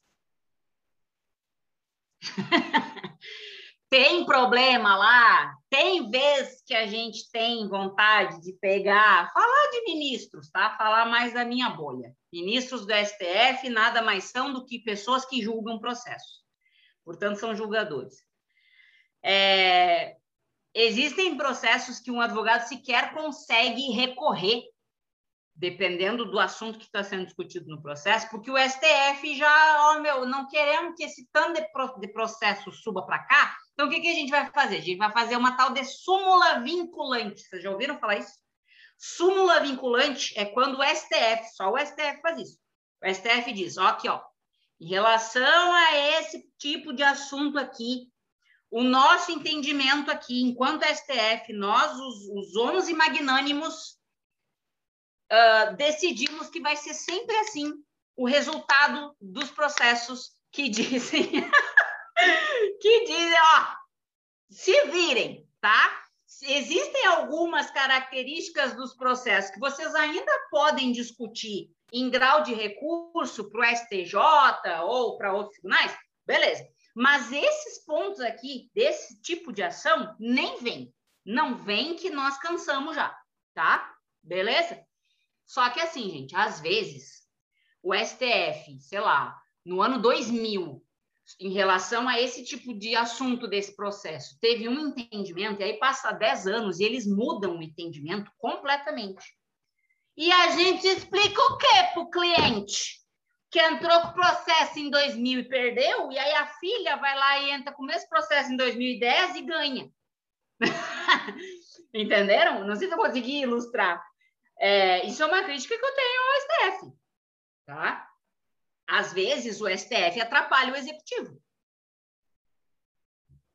Às vezes, às vezes não. Às vezes, que bom que o, que o STF se meteu, por exemplo, no legislativo. Nós não tínhamos na nossa Constituição a previsão do casamento homoafetivo. Quem fez isso foi o nosso STF, gente. E fez isso muito antes, por exemplo, do aspas STF americano, muitos anos antes.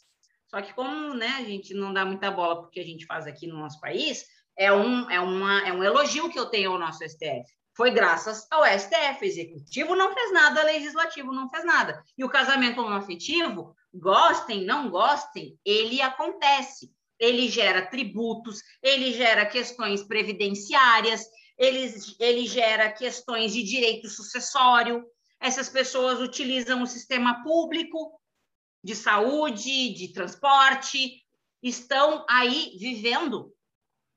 E aí elas vão ficar voando no ar, elas não podem usar nenhum sistema, né? As pessoas de, de união homoafetiva não podem, não. Só quem tem uh, união heteroafetiva, não. E aí o nosso, o nosso STF foi, tá aí, a gente não tem na Constituição, mas as pessoas estão aí, estão casando, estão tendo prole, estão morrendo, estão comprando patrimônio, estão, e aí? E aí não, não faz nada?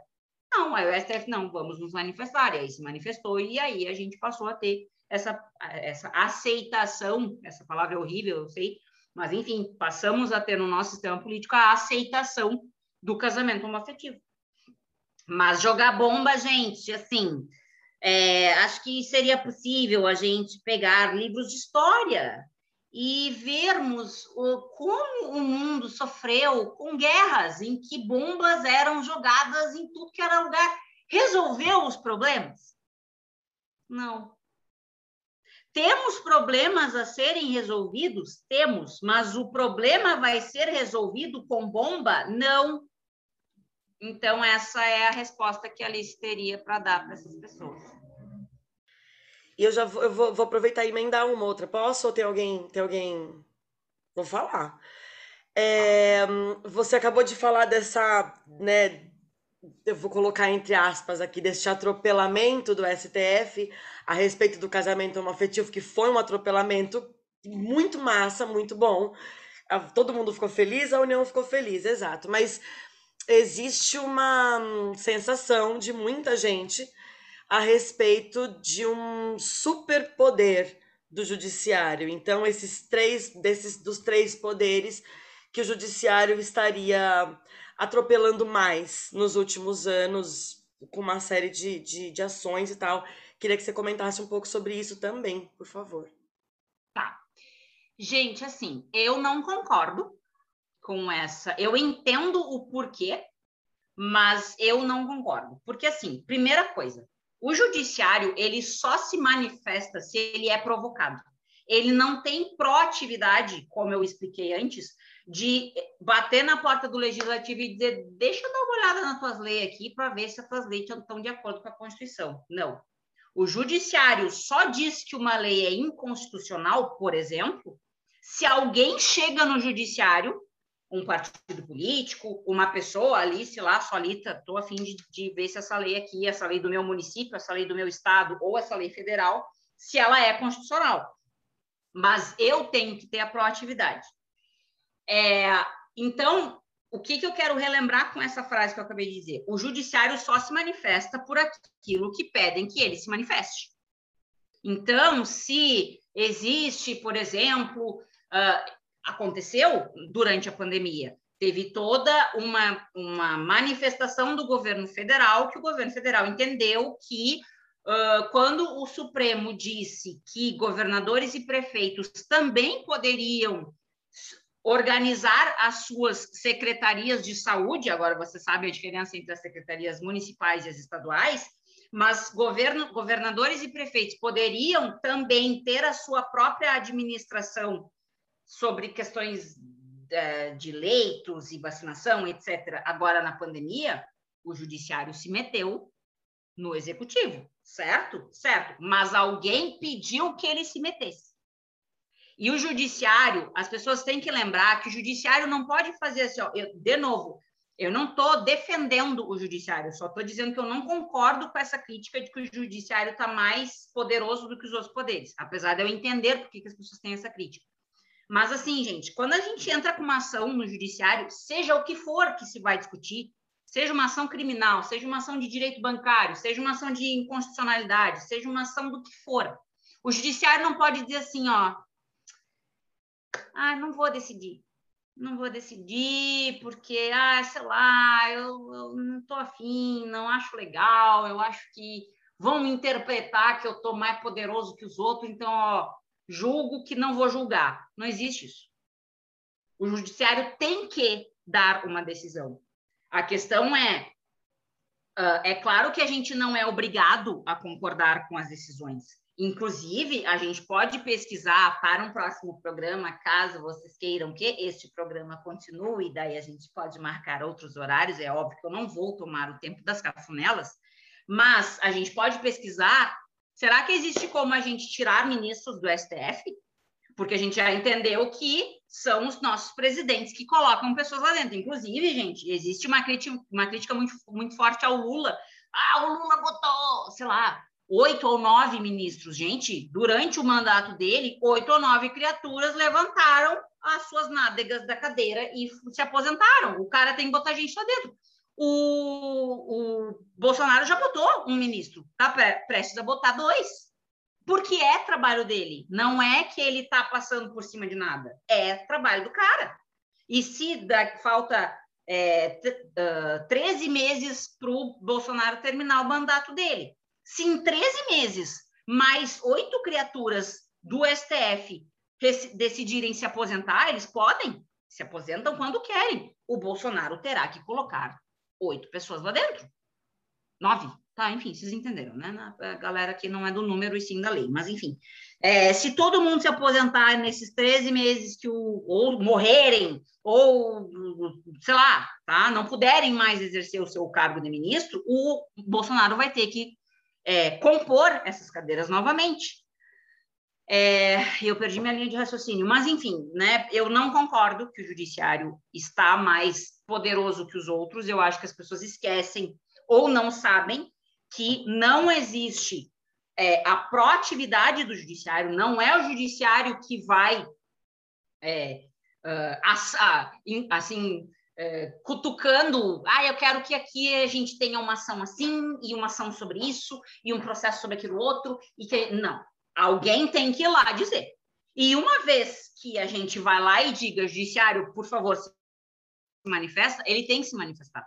Concordemos ou não, tá? Então, por isso eu não concordo. Eu acho que se em, sei lá, em seis meses, ah, digamos ali, os primeiros seis meses de 2022, se ninguém, nenhum partido político, nenhum político, nenhuma pessoa, ah, assim, da sociedade civil ajuizar nada no STF, o STF não vai julgar nada. E aí ele vai estar menos poderoso? Não, ele simplesmente não tem esse, é, pelo menos não ainda, né? Pode ser que venha a ter, mas não tem ainda essa é, possibilidade de ser proativo, de ir lá e ah, vamos lá, vamos discutir as leis. Não, alguém vem aqui e me diz qual é a lei que vocês querem que eu discuta. Aí eu vou discutir. E aí pode ser que eu diga algo que vocês não gostam, que foi o que aconteceu com as questões dos, com essa questão que eu expliquei do, dos prefeitos e governadores em relação à pandemia. Alice, eu quero te agradecer. É, o Vitor tem uma pergunta, mas a gente já passou do nosso horário, já do, do, que a gente vai agora tocar umas musiquinhas. Se tu quiser responder no chat, é uma pergunta sobre o Ministério Público. E eu vou tocar a playlist que a gente fez, as musiquinhas, e depois a gente volta para se despedir.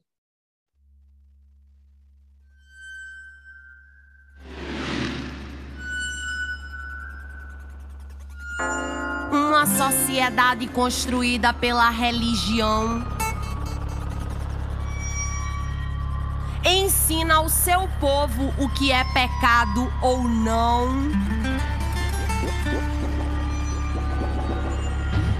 O verde e amarelo aparecem quando é jogo do Brasil. Enquanto na favela, neguinha acorda com um fuzil na cara. E a gente come carne todo dia.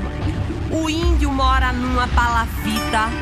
E eu te pergunto: que sentido faz não ter reforma agrária no Brasil? Isso é herança dos senhores de engenho, barões do café e da cana-de-açúcar, das grandes construtoras do Brasil, que fomentam e alimentam, impondo a condição servil. Você viu? Você viu a democracia? A democracia é uma ditadura disfarçada.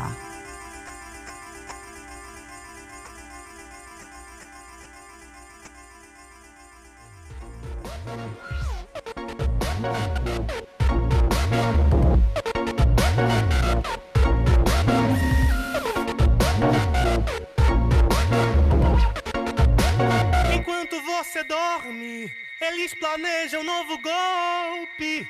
Golpe. Dão armas aos fascistas. Eles são falsos moralistas. Golpistas.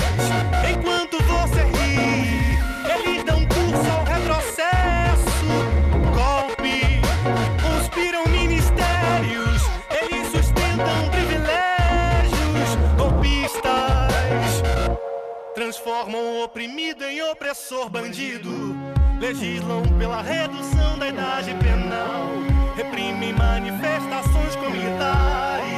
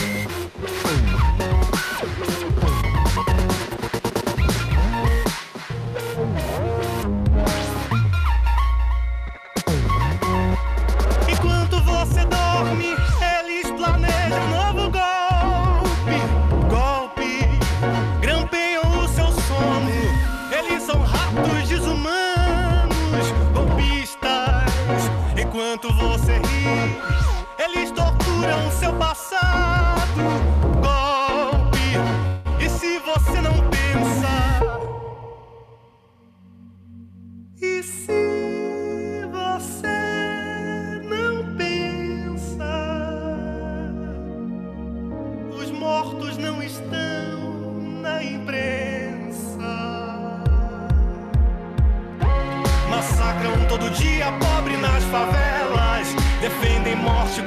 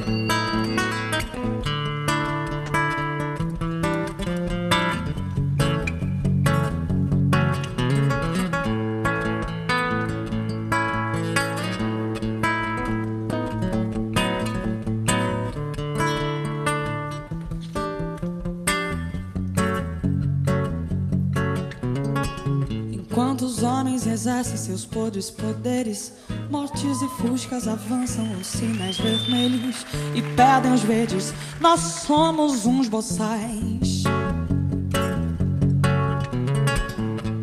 Queria querer gritar setecentas mil vezes como são lindos, como são lindos os burgueses e os japoneses, mas tudo é muito mais. Faremos senão confirmar a incompetência da América Católica, que sempre precisará de ridículos tiranos? Será, será que será, que será, que será? Será que essa minha estúpida retórica terá que soar, terá que se ouvir por mais mil anos? Enquanto os homens exercem seus podres poderes, índios e padres e bichas, negros e mulheres e adolescentes fazem um carnaval. Queria querer cantar afinado com eles, silenciar em respeito ao seu transe num êxtase ser indecente, mas tudo é muito mal. Ou então cada paisano e cada capataz Com a sua burrice fará jorrar sangue demais Nos pantanais, nas cidades caatingas e nos gerais. Será que apenas os emetismos pasquais Os tons, os mil tons, seus sons e seus dons geniais Nos salvam, nos salvarão dessas trevas e nada mais Enquanto os homens exercem seus podres poderes, morrer e matar de fome, de raiva e de sede são tantas vezes gestos naturais. Eu quero aproximar o meu cantar vagabundo daqueles que velam pela alegria do mundo, indo mais fundo, jeans e bens e tais.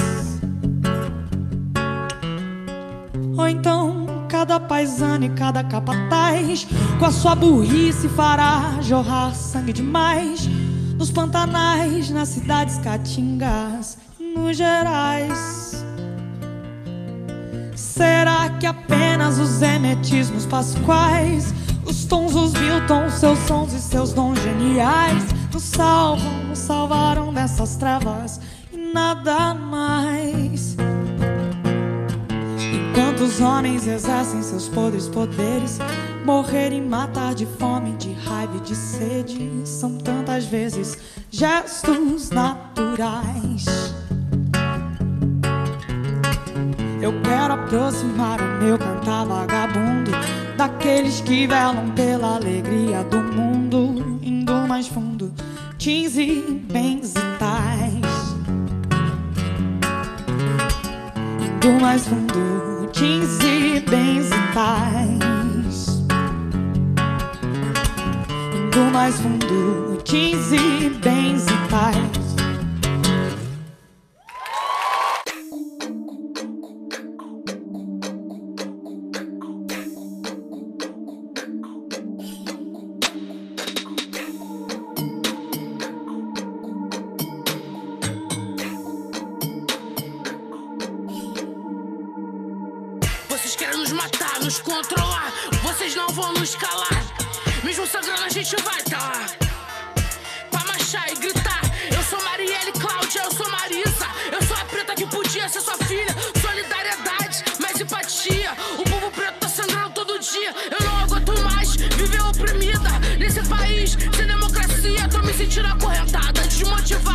Eu também naquele carro fui executada. Eu tenho ódio, pavor, eu sinto medo. A escravidão não acabou, estou matando negro. Estou cansado de ser esculachado, roubado, oprimido, preso, forjado. Preto aqui não tem direitos. Não tem direitos. Mulheres pretas aqui não tem direitos. Não tem direitos. Temos que aguentar dor. Sou obrigada a parir o filho do meu estrupador. O poder é opressor, manipulador. Eles batem até em professor. Nem sempre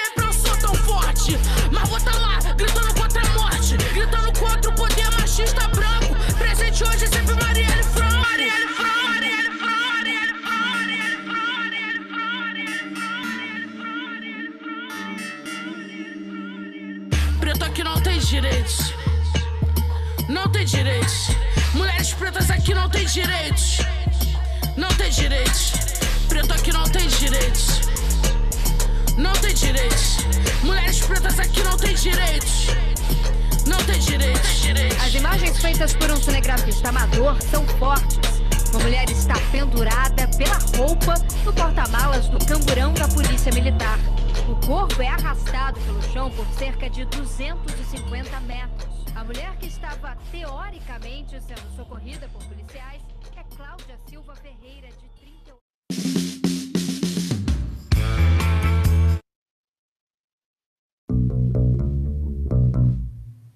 E é por isso que tem solução sim.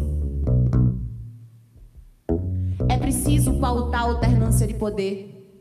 É preciso pautar o lugar da mulher na política. Nós não concordamos com esse sistema fascista, misógino, racista que foi eleito.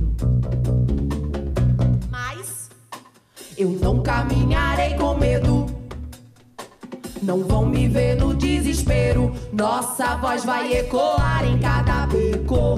Nossa história é resistência, salve o povo preto. Eu não caminharei com medo. Não vão me ver no desespero. Nossa voz vai ecoar em cada beco.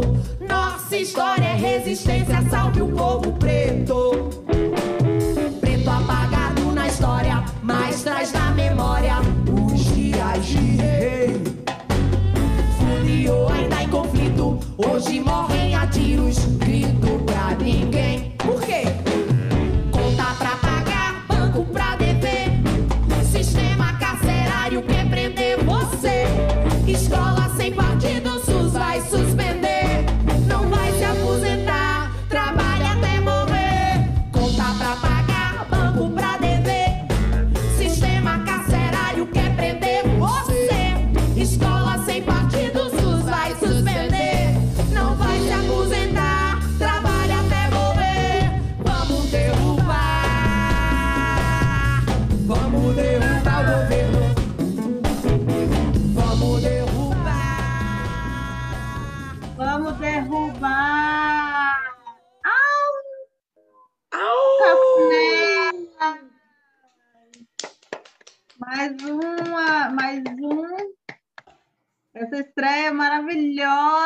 De Cafuné Político com Alice Pacheco. Só agradecer a Alice por estar com a gente nesse hoje, dividindo espaço. Semana que vem a gente tem Cafunelas, Cine Cafunelas com filme foda. Não, não é na semana que vem, é, na... Não, é é É, do- é no dia, é no dia 25, o Cine Cafunelas. Cinco, Então é o. Mas semana que vem estaremos aqui, neste mesmo horário, neste mesmo canal, ocupando sempre esse espaço aqui, Ocupando e resistindo. ocupando e resistindo. Então é isso, minha gente. Fiquem agora com ela, a Lisette, que vai mandar um som pra gente. Lembrando a todos que estão aqui, que aqui na Rádio Cafuné a gente não tolera nenhum tipo de assédio ou importunação sexual, que já aprendemos com a Alice. Se você quiser saber, vai lá no Spotify, porque o episódio de Alice já está lá, né? Gostaria de dizer sobre isso. E que se alguma coisa acontecer com você, se você se sentir é, incomodade de alguma forma, a gente tem um canal de comunicação disso e é muito importante a gente se comunicar a respeito de pessoas que estejam incomodando outras aqui na rádio. O link é bit.ly barra passou dos limites. Novamente, sigam a gente lá no Instagram, vai lá no Spotify, esse episódio estará no ar muito em breve. E é isso, gente. Muito obrigada, Alice. Muito obrigada a presença de todo mundo. Um beijo para vocês.